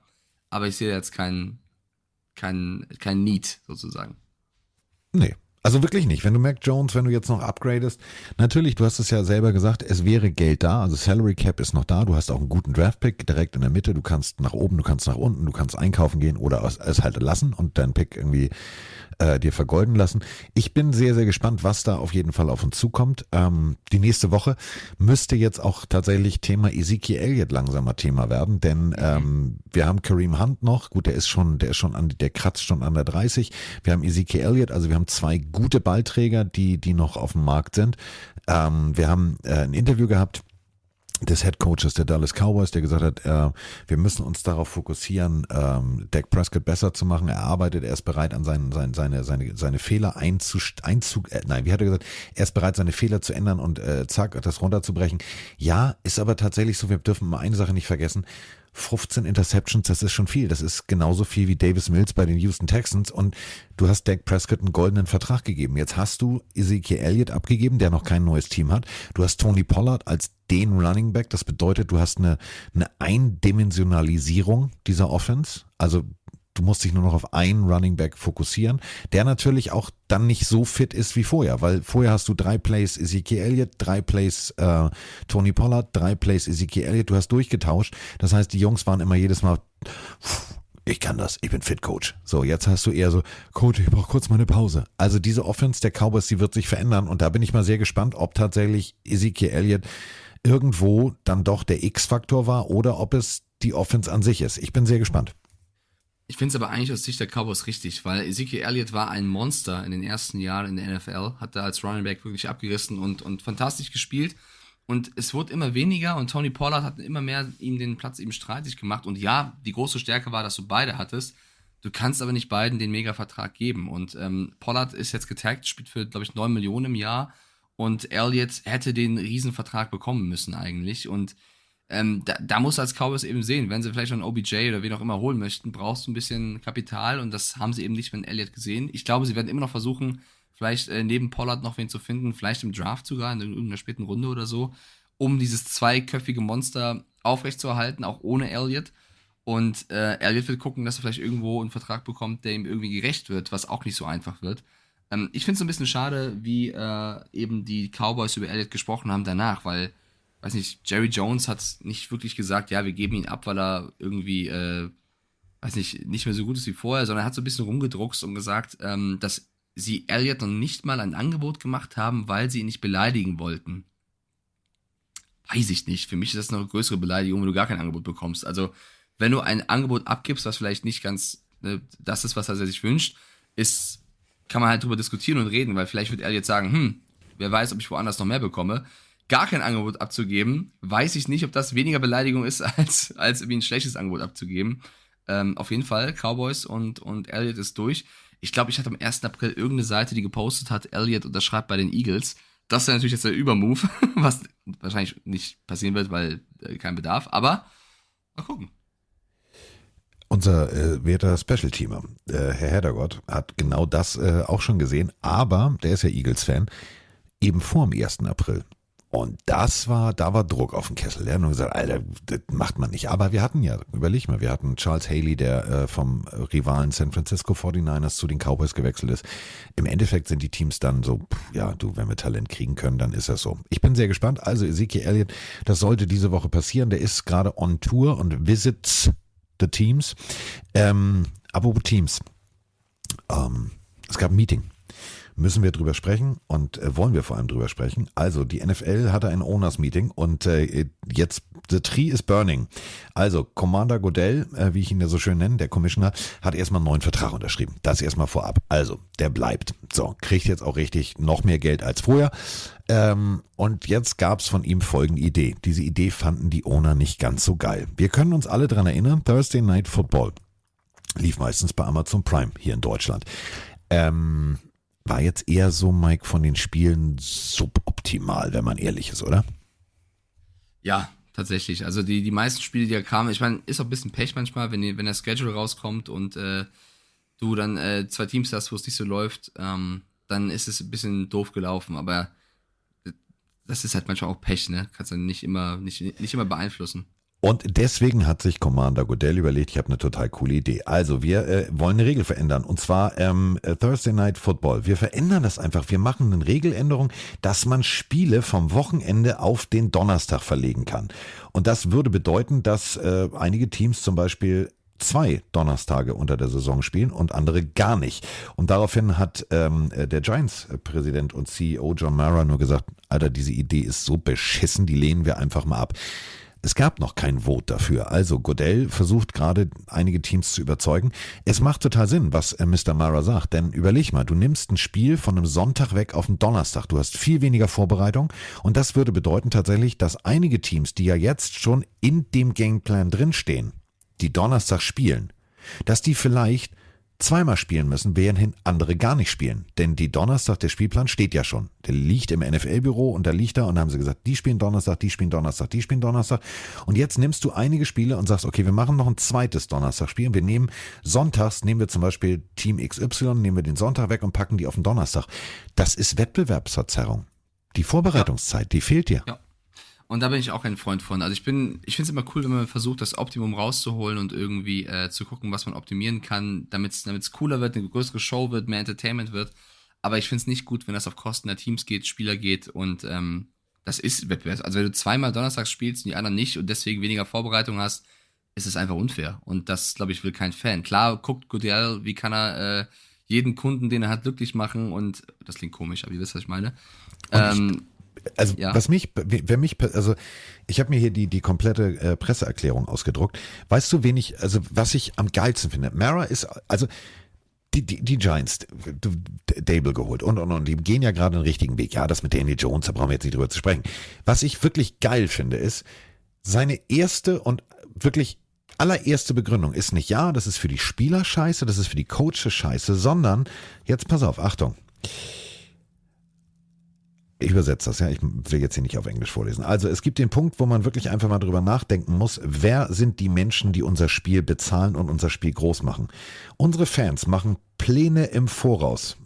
Und 15 Tage vorher will die Liga entscheiden, dass wir ein Spiel nicht am Wochenende spielen, sondern Donnerstagnacht. Sorry, aber wir haben Eltern, die haben Kinder. Und wenn diese Kinder irgendwo untergebracht werden müssen, kannst du ja schlecht sagen, ja, wir wollen jetzt doch Donnerstag zum Football, weil unser Ticket verfällt sonst. Wer nimmt die Kinder? Haben wir einen Babysitter? All diese Fragen. Unsere Fans sind uns wichtig und deswegen lehnen wir diese Idee ab. Finde ich großartig. Finde ich ein geiles Statement. Der denkt erstmal komplett an die Fans. Ja klar, nicht nur das, auch die Leute, die ins Stadion gehen wollen. Ne? Also äh, ist schon ein Unterschied, ob du Donnerstagnacht irgendwie äh, oder Donnerstagabend gucken willst oder, oder am Wochenende. Ähm, wir sind uns einig, Carsten, oder? Wir lehnen das ab. Mr. Goodell, bitte einen neuen Vorschlag. Wir lehnen das ab. Wir, wir gehen ja. mit Mr. Mara und sagen, thank you very much. Also 15 Tage ist halt, äh, überleg mal. Du planst das. Auch so, stell mir vor, wir beide sagen, Alter, wie geil, wir wollen unbedingt mal Daniel Jones, die Rekordkatze der Giants sehen und buchen uns einen Flug und dann so, nee, ist doch Donnerstag. Ja, ist doch kacke. Also leg das, nein, das, nein, mach's bitte nicht. Find, ich finde die Idee kacke. Ich finde die Idee kacke. Abgelehnt, abgelehnt, abgelehnt. So, haben wir noch irgendwas oder haben wir, haben wir, wie lange haben wir denn schon wieder? Ich guck mal hier auf den Laptop. Eine Stunde, 22 Minuten. Ich hätte noch ein, zwei Sachen tatsächlich noch. Okay, äh, dann machen wir so, doch die 1,30 voll. Spielfilmlänge, komm, haben wir. So kleine Updates, was äh, diverse Teams noch angeht. Erstmal die Broncos. Der Superplan von Peyton beinhaltet auch, dass er sich eine große Villa baut. Eine Luxusvilla ist äh, in, in der Nähe von Denver am Start. Also Peyton nistet sich richtig schön ein, was auch okay ist. Ne? Sechs Badezimmer, vier Schlafzimmer, Carsten. Natürlich. Ähm, 560 Quadratmeter. Da hast du Platz, dich auf Spiele vorzubereiten. 4,5 Millionen Dollar. Ähm, eigentlich soll die Villa sogar 4,6 äh, gekostet oder wert sein, aber ja, er hat ein bisschen Rabatt bekommen, 4,5. Ja. ja, aber überleg mal. Ich will jetzt nicht, also klar, 4,5 ist, ist, ist unendlich viel Geld, aber überleg mal, in Deutschland kosten so, so kleine Reihenhäuser schon irgendwie fast, fast eine. Also wie günstig ist denn da bitte 560 Quadratmeter? Boah, das darfst du mich nicht fragen. Ich, ich gucke mir nicht so oft Häuser an, die Millionen kosten, aber äh, ich finde, ja, gönnt sich etwas. 18 Millionen du, Dollar pro Jahr soll er verdienen. Guck mal, ich bin ja jetzt nicht zu Hause, aber wenn ich zu Hause bin, gucke ich ja so auf kleine Reihenhäuschen. Also hinter Bernie Buchfinks neuem Vogelhaus. Und damit meine ich jetzt ja. nicht Bernie Buchfinks Reihenhaus, sondern die kleinen dahinter. Und ähm, der eine junge Mann, ich glaube, es ist das, ich, warte mal, aus dem Kopf, das mit den schönen neuen Dachziegeln, das muss das dritte oder vierte sein, sind so kleine. Und der, der hat mir letztens erzählt, also sie haben das vor fünf oder acht Jahren gekauft, was das jetzt wert ist. Und das ist tatsächlich schon irgendwas bei 800. Und wenn du mal überlegst, Denver, ja gut, da ist ja nichts. Also wahrscheinlich wohnt er mitten auf der Wiese oder so, aber das ist doch eigentlich ein schönes Wohnen. Also wenn Clemens Schmid, DTM-Fahrer für Lamborghini, schreibt, ist wirklich günstig für die Größe, dann glaube ich dem jetzt einfach mal euch beiden, dass es günstig ist. Ich finde es trotzdem geil, dass der da sich erstmal, äh, ja, zeigt, er ist hier, um zu bleiben sozusagen. Und das Schöne ist, überleg mal. Ja, also der hat jetzt sechs Badezimmer, mehrere Schlafzimmer. Dann lass uns doch einfach mal Sean eine, eine WhatsApp schreiben ähm, und, oder eine E-Mail schreiben, sagen hier, we are the German podcasters, we want to come to you, let's write, we, we, we want to make a special Folge from, from your living room. Da kann der, kann der doch, hat auch Gästezimmer für uns, doch super. Wir können zumindest mal hinschreiben und fragen, ja. Ja, du machst ähm, Ich mach, ja, ich, ich schreibe Sean, ich schreibe Sean mal an Ja. und frage, ob er Platz für uns beide hat. Äh, wir kommen Ja. frisch aus Cottbus und äh, haben Lust. Ja. Ähm, zwei Quarterbacks, die wahrscheinlich auch für einen großen Vertrag dieses Jahr spielen, sind Justin Herbert und Trevor Lawrence. Beide Ja. GMs der Teams, also von den Chargers. Äh, Tom Telesco zum Beispiel hat auch schon gesagt, dass sie mit ihm reden müssen, weil Herbert hat bewiesen, dass er ein sehr, sehr guter Quarterback ist. Bei den, bei den Jaguars äh, GM Trent Balke, Balke, weiß jetzt nicht genau, wie man ausspricht, Trent auf jeden Fall, hat ähnliches für Trevor Lawrence ange äh, angekündigt. Da bin ich dabei zu sagen, ja, auch Lawrence hat natürlich einen guten Vertrag verdient. So richtig funktionieren tut er jetzt erst unter Doug Peterson. Davor, gut, war auch Urban Meyer, war es nicht ganz so einfach. Findest du, beide Quarterbacks sollten ähnliches verdienen oder sagst du schon, oh, so Justin Herbert, der hat das über eine längere Zeit auch verletzt gezeigt, verdient nur ein paar, ein paar Millionchen mehr als ein Trevor Lawrence? Ähm, lustig ist, ich bin ähm, nach der DSDS-Sendung rumgelaufen mit Marco, ähm, der das äh, ganze, ganze, die Krone sozusagen aufhat, der da äh, die ganze Sendung stemmt. Ähm, Hardcore-NFL-Fan, ganz geiler Typ. Und ähm, habe mir alle möglichen Leute vorgestellt und unter anderem einen jungen Mann, der äh, sich als Chargers-Fan outete, weil er in Oregon ähm, studiert hat und äh, großer Justin Herbert-Fan ist. Und dann sagte er, Justin Herbert, der ist mein Gesicht der Franchise. Ja, da hat er völlig recht. Denn Justin Herbert ist der X-Faktor. Ohne Justin Herbert würde das ganze Chargers-System nicht funktionieren. Und ähm, Justin Herbert hat gezeigt, mit Biss, mit gebrochenen Rippen und und und, dass er Spiele gewinnen kann. Deswegen an deine Frage, da ein Haken ran, yes. Trevor Lawrence hat gezeigt, er kommt mit sehr viel Vorschusslorbeeren, er hat einen beschissenen Coach, das reduziere ich alles raus aus der Rechnung und ein großes Radiergummi gemacht, wegradiert. Jetzt gilt es, wenn das letzte Jahr, gut, wir alle können uns daran erinnern, viele Interceptions im wichtigsten Spiel seines Lebens, dann das Ruder noch rumgerissen, aber das muss jetzt das ganze Jahr konsequent passieren. Und zwar fehlerfreier Football, dann vergolde ihm sein, also dann, dann lass ihn, dann bau ihm Thron, dann gib ihm Geld. Aber wenn das jetzt eher so durchwachsen ist dieses Jahr, dann sehe ich ihn nicht in der Kategorie eines Patrick Mahomes, Josh Allen und, und, und Geld verdienen. Sehe ich nicht. Also der muss dieses Jahr konsequent liefern. Und das liegt nicht daran, dass Trevor Lawrence irgendwie schlecht war, sondern es lag daran, die Situation, das Umfeld hat nicht dazu beigetragen, dass Trevor Lawrence den besten Football spielen konnte. Jetzt, letztes Jahr hat es gezeigt, jetzt gilt es. Achtung, Ich es gilt. auch, Tick-Tack, Tick-Tack, Tick-Tack. Ich glaube auch, dass Trevor Lawrence äh, dieses Jahr be beweisen wird, dass letztes Jahr nicht nur ein einmaliger Ausreißer nach oben war, sondern dass er es wieder drauf hat. Äh, Papst schreibt auch gerade rein, äh, ich mein, also Calvin Ridley kommt ja auch noch dazu, ne? Also der wird schon ein paar Waffen haben. Er glaubt sogar, für ihn ist er mindestens auf dem gleichen Level wie Herbert, vielleicht sogar drüber, Trevor Lawrence. Da bin ich ein bisschen, also ich bin eher der, der Herbert-Fanboy als Lawrence-Fanboy. Gehst du da mit? Wenn beide jetzt die gleichen Waffen haben, hast du lieber einen Trevor Lawrence in der Pocket stehen oder einen Justin Herbert? Der erste Pick war ja Lawrence damals, darf man nicht vergessen. Ja, der, du, äh, Jamarcus Russell war auch der erste Pick. Also der erste Ja. Pick sein heißt nichts. So, das ist jetzt für mich, das ist für mich eher ein Zustand. Du wurdest an Stelle eins gepickt als ein Qualitätsmerkmal. Ja. Du musst dieses Qualitätsmerkmal musst du verifizieren. Dazu hatte er unter Urban Meyer keine Zeit. Das müssen wir halt ganz deutlich so sagen. So. Wenn es jetzt genau so weitergeht, dann sehe ich ihn natürlich auch als Spielmacher, als Leader und und und und und. Justin Herbert hat bei mir gewonnen, wenn ich ganz ehrlich bin. Da bin ich aber auch, das ist so sehr, sehr subjektiv. Doku über die Chargers, Corona, er hat die Maske auf, kommt ins Gebäude, erster Tag und nicht dieses Jahr, ich bin hier der Quarterback, sondern da wird er gefragt, ja, ähm, wir brauchen jetzt hier diesen Ausweis, was du dieses mit diesen Bewegungsdingern da, ne, trifft man sich, trifft man sich nicht, diese digitale Erfassung von Corona und ähm, wie er dann dreimal erklärt, ich bin Justin Herbert. Ah ja, was machen Sie hier? Ja, ich äh, spiele Football. Nicht, ich bin der Neueste, ich bin der Draftpick, sondern so ganz bodenständig. Und da habe ich, da habe ich gedacht, geiler Typ. Dann dieses ewige, ich, sobald ich rausgehe, ich will nicht irgendwie Interviews, ich habe keinen Bock auf Fotos. Ich setze, sobald ich den, den, den Lockerroom verlasse, setze ich einen Helm auf. Das hat für mich so ein bisschen, was weißt du, diese Fokussiertheit früher von, von, von einem Ayrton Senna, dieser Blick, dieses, boah, ich hab da Bock drauf. Dann diese Geschichte, Rippenverletzung, trotzdem weitergespielt, trotzdem seine, seine Teamkollegen. Dann, und das muss ich auch noch ganz ehrlich sagen, Rippenverletzung, ähm, Running Play und er blockt trotzdem vor. Da habe ich gedacht, du bist für mich, du bist für mich ein Macker. So ein richtiger, so ein richtiger Typ, wo ich selber als Spieler sagen würde, für den gehe ich durchs Feuer. Bei Trevor Lawrence, eben durch diese Urban Meyer Situation, gab es diese Momente bis jetzt nicht. Und vielleicht ist es nächstes Jahr, dass ich sage, Digga, der sieht nicht nur aus, als könnte der übers Wasser gehen, der geht übers Wasser. Das ist für mich der Football-Messias. Das kann ja alles passieren. Aber dafür muss jetzt was passieren. Und noch sehe ich Justin Herbert weit vor Trevor Lawrence, was aber eine subjektive Wahrnehmung ist. Nee, ich gehe da tatsächlich voll mit. Es gibt ja noch einen anderen Spieler, der wahrscheinlich das ganze Quarterback-Gefüge auch nochmal anheben wird, mit Joe Burrow. Also da erwarte ich auch, dass die Bengals ähm, dem Kollegen einen, einen saftigen Vertrag vorlegen. Wo wir jetzt wahrscheinlich wieder anfangen könnten, drei Stunden zu debattieren, was mit Lamar Jackson ist, wenn die ganzen Jungs bald eh einen neuen Vertrag bekommen und das ganze Gefüge sich ändern wird. Aber das wird wahrscheinlich das Ganze sprengen. Was wir da kurz besprechen könnten zu Lamar wäre noch, was passiert denn jetzt im Worst-Case-Szenario, wenn sie keinen finden, der ihn nimmt und äh, er für das Geld spielen soll. Glaubst du an einen Holdout? Also das wird jetzt auch schon von einigen äh, diskutiert, ob Lamar dann sagt, wisst ihr was? Ich mache gar nichts mehr. Ich spiele nicht mehr. Das wäre halt nervig. Will halt keiner sehen, oder? Also ist doch komplett Banane, wenn einer der besten ja, aber Spieler pass auf, sagt. Also, äh, hm. Also nicht, dass ich, ich ihm zutrauen würde. Ich weiß nicht, wie er darüber denkt. Kann auch sein, Na, dass er nicht ich- dran ich- denkt, aber Genau, deswegen, ich versuche gerade in meinem Kopf ein Beispiel zu finden. Nehmen wir doch einfach mal die Situation. Du hast eine Beziehung, die ist zerrüttet. Die ist, funktioniert einfach nicht mehr. Mag, lass sie auch toxisch sein, also streitet sich nur noch und und und und und. Und das vergleiche ich jetzt mal so ein bisschen mit Lamar. Ähm, und du bist noch im Urlaub. Ja, und du, du, du hast den Urlaub angetreten, hast gedacht, okay, komm, die Beziehung kitten wir irgendwie, das funktioniert.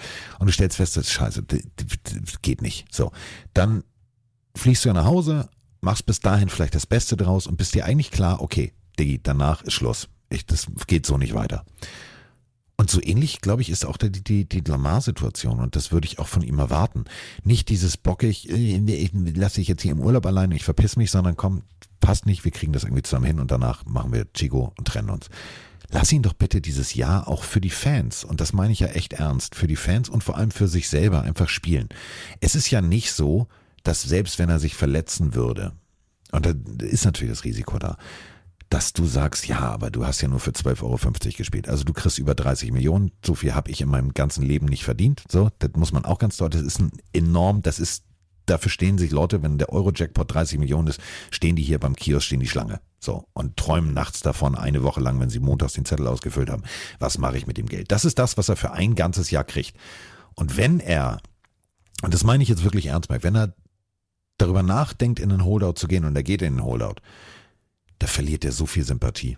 Da verliert er wirklich Sympathie. Lass ihn doch bitte dann einfach so erwachsen sein, diese Saison durchspielen. Danach kannst du dir dann ja ein neues Team suchen, weil jetzt gibt's danach nicht noch einen Franchise-Tag. Also du kannst dann nicht nochmal da zu, von den Ravens gezwungen werden, in Anführungsstrichen zu bleiben und Football zu spielen. Dann kriegst du bestimmt irgendwo deinen langfristigen Vertrag. Aber dann rock so ab und gewinn den Super Bowl, werd MVP und sag, Digga, und jetzt, jetzt, dann kommen wir wieder zu Bud Spencer. Und was ist jetzt mit der Kohlen? Ich bin sehr gespannt, weil äh, wir sind, wie gesagt, nicht da drin. Ich, ich glaube, dass Lamar auch irgendwo mittlerweile sehr gekränkt ist, einfach von dem ganzen Verlauf. Ich traue es mir auch nicht zu. Ich sehe ihn eher als einen Spieler, der immer alles gibt für sein Team.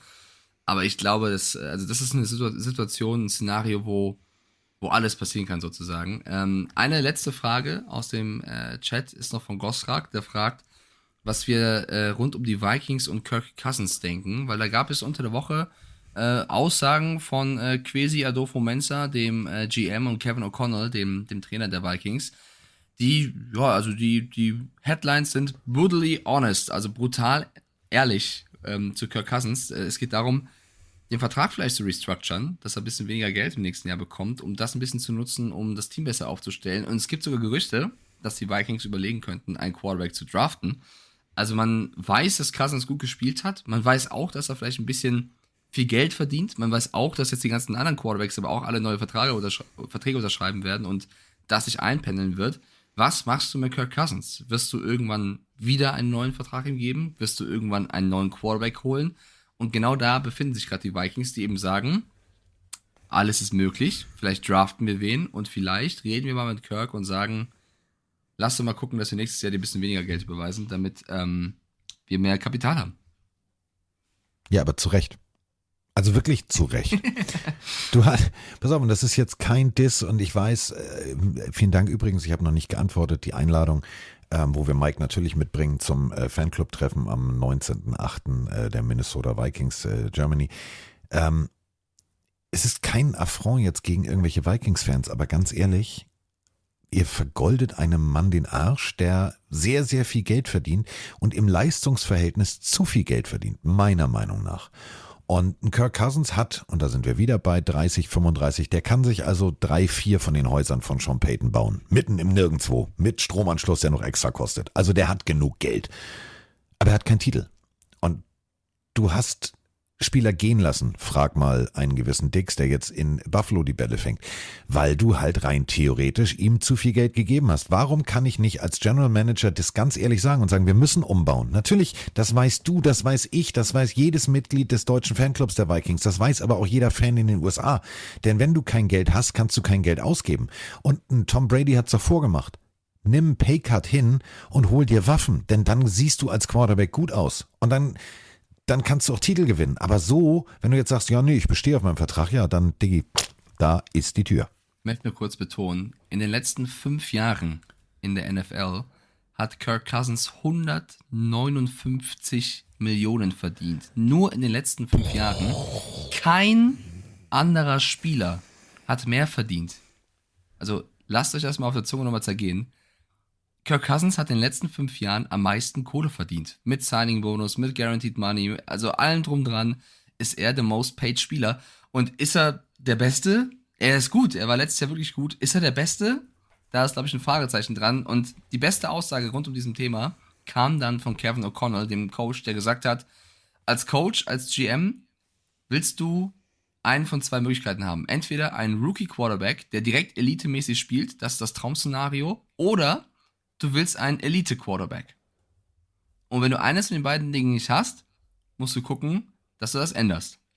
Und das ist eine Aussage, die lässt so vermuten, dass er nicht unbedingt denkt, dass Kirk Cousins ein Elite-Quarterback ist. Und äh, da werden die Vikings in den nächsten Wochen, Monaten äh, glaub, gucken. Ich glaube, der Plan wird sein, einen, einen Quarterback zu draften, vielleicht auch in einer späteren Runde und vielleicht zu hoffen, dass sie da einen Lucky Shot haben. Irgendeinen Stil. Und wenn der wirklich Cousins Probleme macht, dann wird das doch mal sehr interessant. 35,33333 Häuser in der Kategorie Sean Payton könnte sich ja. Kirk Cousins davon kaufen. Nur mal so, stellt euch jetzt mal vor, 35 von diesen Luxusvillen für 4,5 Millionen mit 560 Quadratmetern, sechs Badezimmern. Ich höre dir zu, bei Häusern bin ich ganz eigen. Ähm, in einer Reihe. Sehr gut. Und er, wird, und er wird 35 Jahre alt, ne? Kirk Cousins. Also auch nicht mehr der allerjüngste. Genau. Und ähm, ja, wo dürfen die Vikings draften? An äh, 23. Das ist zu hoch. Also das ist also nicht zu hoch, das ist zu tief, meine ich. Also zu hoch die Zahl vorne, 23. Da kannst du nicht, da kannst du, ja, kannst du vielleicht, wenn Stetson Bennett noch da ist oder, oder, oder ein Hooker, dann musst du aber hoffen, dass Hooker von der Knieverletzung, dann musst du alle Ärzte benutzen, die du, die du hast und Wunderheilung und Miraculix auch noch einen Zaubertrink brauen lassen. Das ist, ist also aus Vikings Sicht ist es eine harte und eine komische Situation. Wen sie zurückhören könnten, rein theoretisch als Übergang wäre, ähm, wenn das jetzt alles gar nicht passt, um Druck zu generieren, Terry Bridgewater. Dein Freund Teddy ist immer noch nirgendwo unter Vertrag. Teddy, der ja, sich damals bei den Vikings so schwer am Knie verletzt hat, dass er ja sehr lange pausieren musste und dann den zweiten Bildungsweg sozusagen genutzt hat und über die Dolphins wieder zurück. Ich bin gespannt. Also die Vikings Quarterback-Situation finde ich richtig spannend gerade. Ich auch, tatsächlich. Und ich glaube, wir werden sehr früh im Draft herausfinden, ob die, wie sehr die Vikings an ihren Kirk Cousins glauben. So, und äh, damit sind wir jetzt durch bei 1,37. Wir haben ähm, ja immer äh, freitags äh, die sogenannten Special Teamer, also Long Snapper, Headergott, äh, ich als Panther unterwegs. Und äh, wir haben dazu noch eine Sprachnachricht und danach sage ich, welches Team wir als nächstes machen. Ich glaube, Mike freut sich. Hi Mike, hi Carsten. Felix aus Würzburg auf dem Weg nach Hamburg. Es ist gerade das neue Philly Special 2.0 raus. Und ich denke nur, was zur Hölle, vier Stunden, aber ich habe einen langen Weg vor mir im Auto und ich werde es genießen. Danke für die geilen Special, ich freue mich drauf. Ähm, ja, macht weiter so, ciao. Ich habe ein bisschen Angst, ich höre Kinder im Hintergrund und dann hört er uns, aber egal. Ähm, ich übernehme dafür keine Verantwortung. Dieser Podcast ist FSK 12. Ähm, Mike, weißt du, welches äh, Thema, welches Team wir am Donnerstag äh, aufnehmen, um es am Freitag rauszubringen? Die Patriots. Ja, die Antwort ist korrekt. Ja, da dich. bin ich mal gespannt, was sie macht. Bin ich mal gespannt. Für dich. Bin, äh, bin auch gespannt, was äh, Andreas dann so zu gewissen Themen sagen wird. Werde ganz genau hinhören und äh, mich beschweren oder loben, je nachdem. Wir sind äh, tiefstens in der Recherche und es ist, es ist ein so spannendes Team. Es ist so spannend. Vor allem habe ich Bildmaterial gesehen, damals aus der Gründungszeit. Da hatten die Schiedsrichter in der AFL noch rot-weiß gestreifte äh, Trikots an. Also da war nichts mit Footlocker schwarz-weiß, also wenn einer von euch gestreift. beiden irgendwann be- behauptet, dass in der Geschichte der Patriots irgendwas ercheatet worden ist, ne, dann rufe ich an. Warte. Das ist die Luft, die aus dem Ball geht. Nee, ähm, also es wird auf jeden Fall, wird, wird sehr, sehr spannend. Das Ganze am Freitag, dann am Montag wieder ganz normal, äh, was heißt normal? Normal sind wir nicht, das wissen wir, aber normal im Ablauf. Ähm, Free Agency. Ähm, Pro-Day-Analysen und, und, und. Also am Montag machen wir beiden wieder eine, eine, eine fröhliche Pille-Runde und am Freitag drehen wir ein Zäpfchen, äh, denn du wirst ja, das ist keine Pille, das wird schon groß, aber habe ich Bock drauf. Patriots habe ich tatsächlich als Dolphins-Fan Bock drauf und nicht jetzt um, um hier Dissen und Böse, sondern die Geschichte an sich schon ist geil. Alleine Robert Kraft, dass dem auch mal, äh, also der hat sozusagen, der war der Arbeitgeber von Martina Navratilova, von dieser Tennisgöttin. Wusstest du das? Nee, tatsächlich noch nicht. Der hat nee. ein Profi-Tennis-Team. Ja, siehst du, jetzt hast auch du wieder was gelernt. Ich schreib's mir auf, ich merk's mir. So, möchtest du die berühmten Schlussworte sagen?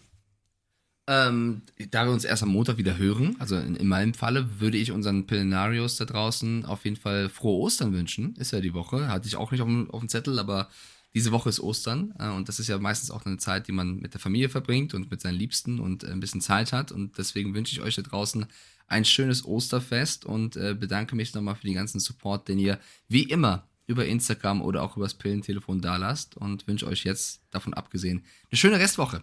Haut rein. Es ist soweit. Pille, Pille, Pille, Pille, Pille für den Mann. Die Pille, Pille, Pille, Pille, Pille für den Mann. Carsten Spengemann. Weichstieflagen.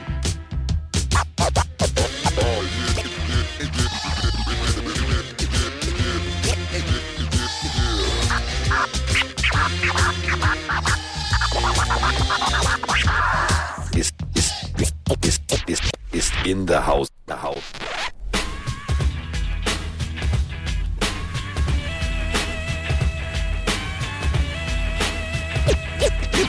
Wir sind jetzt raus. Tschüss.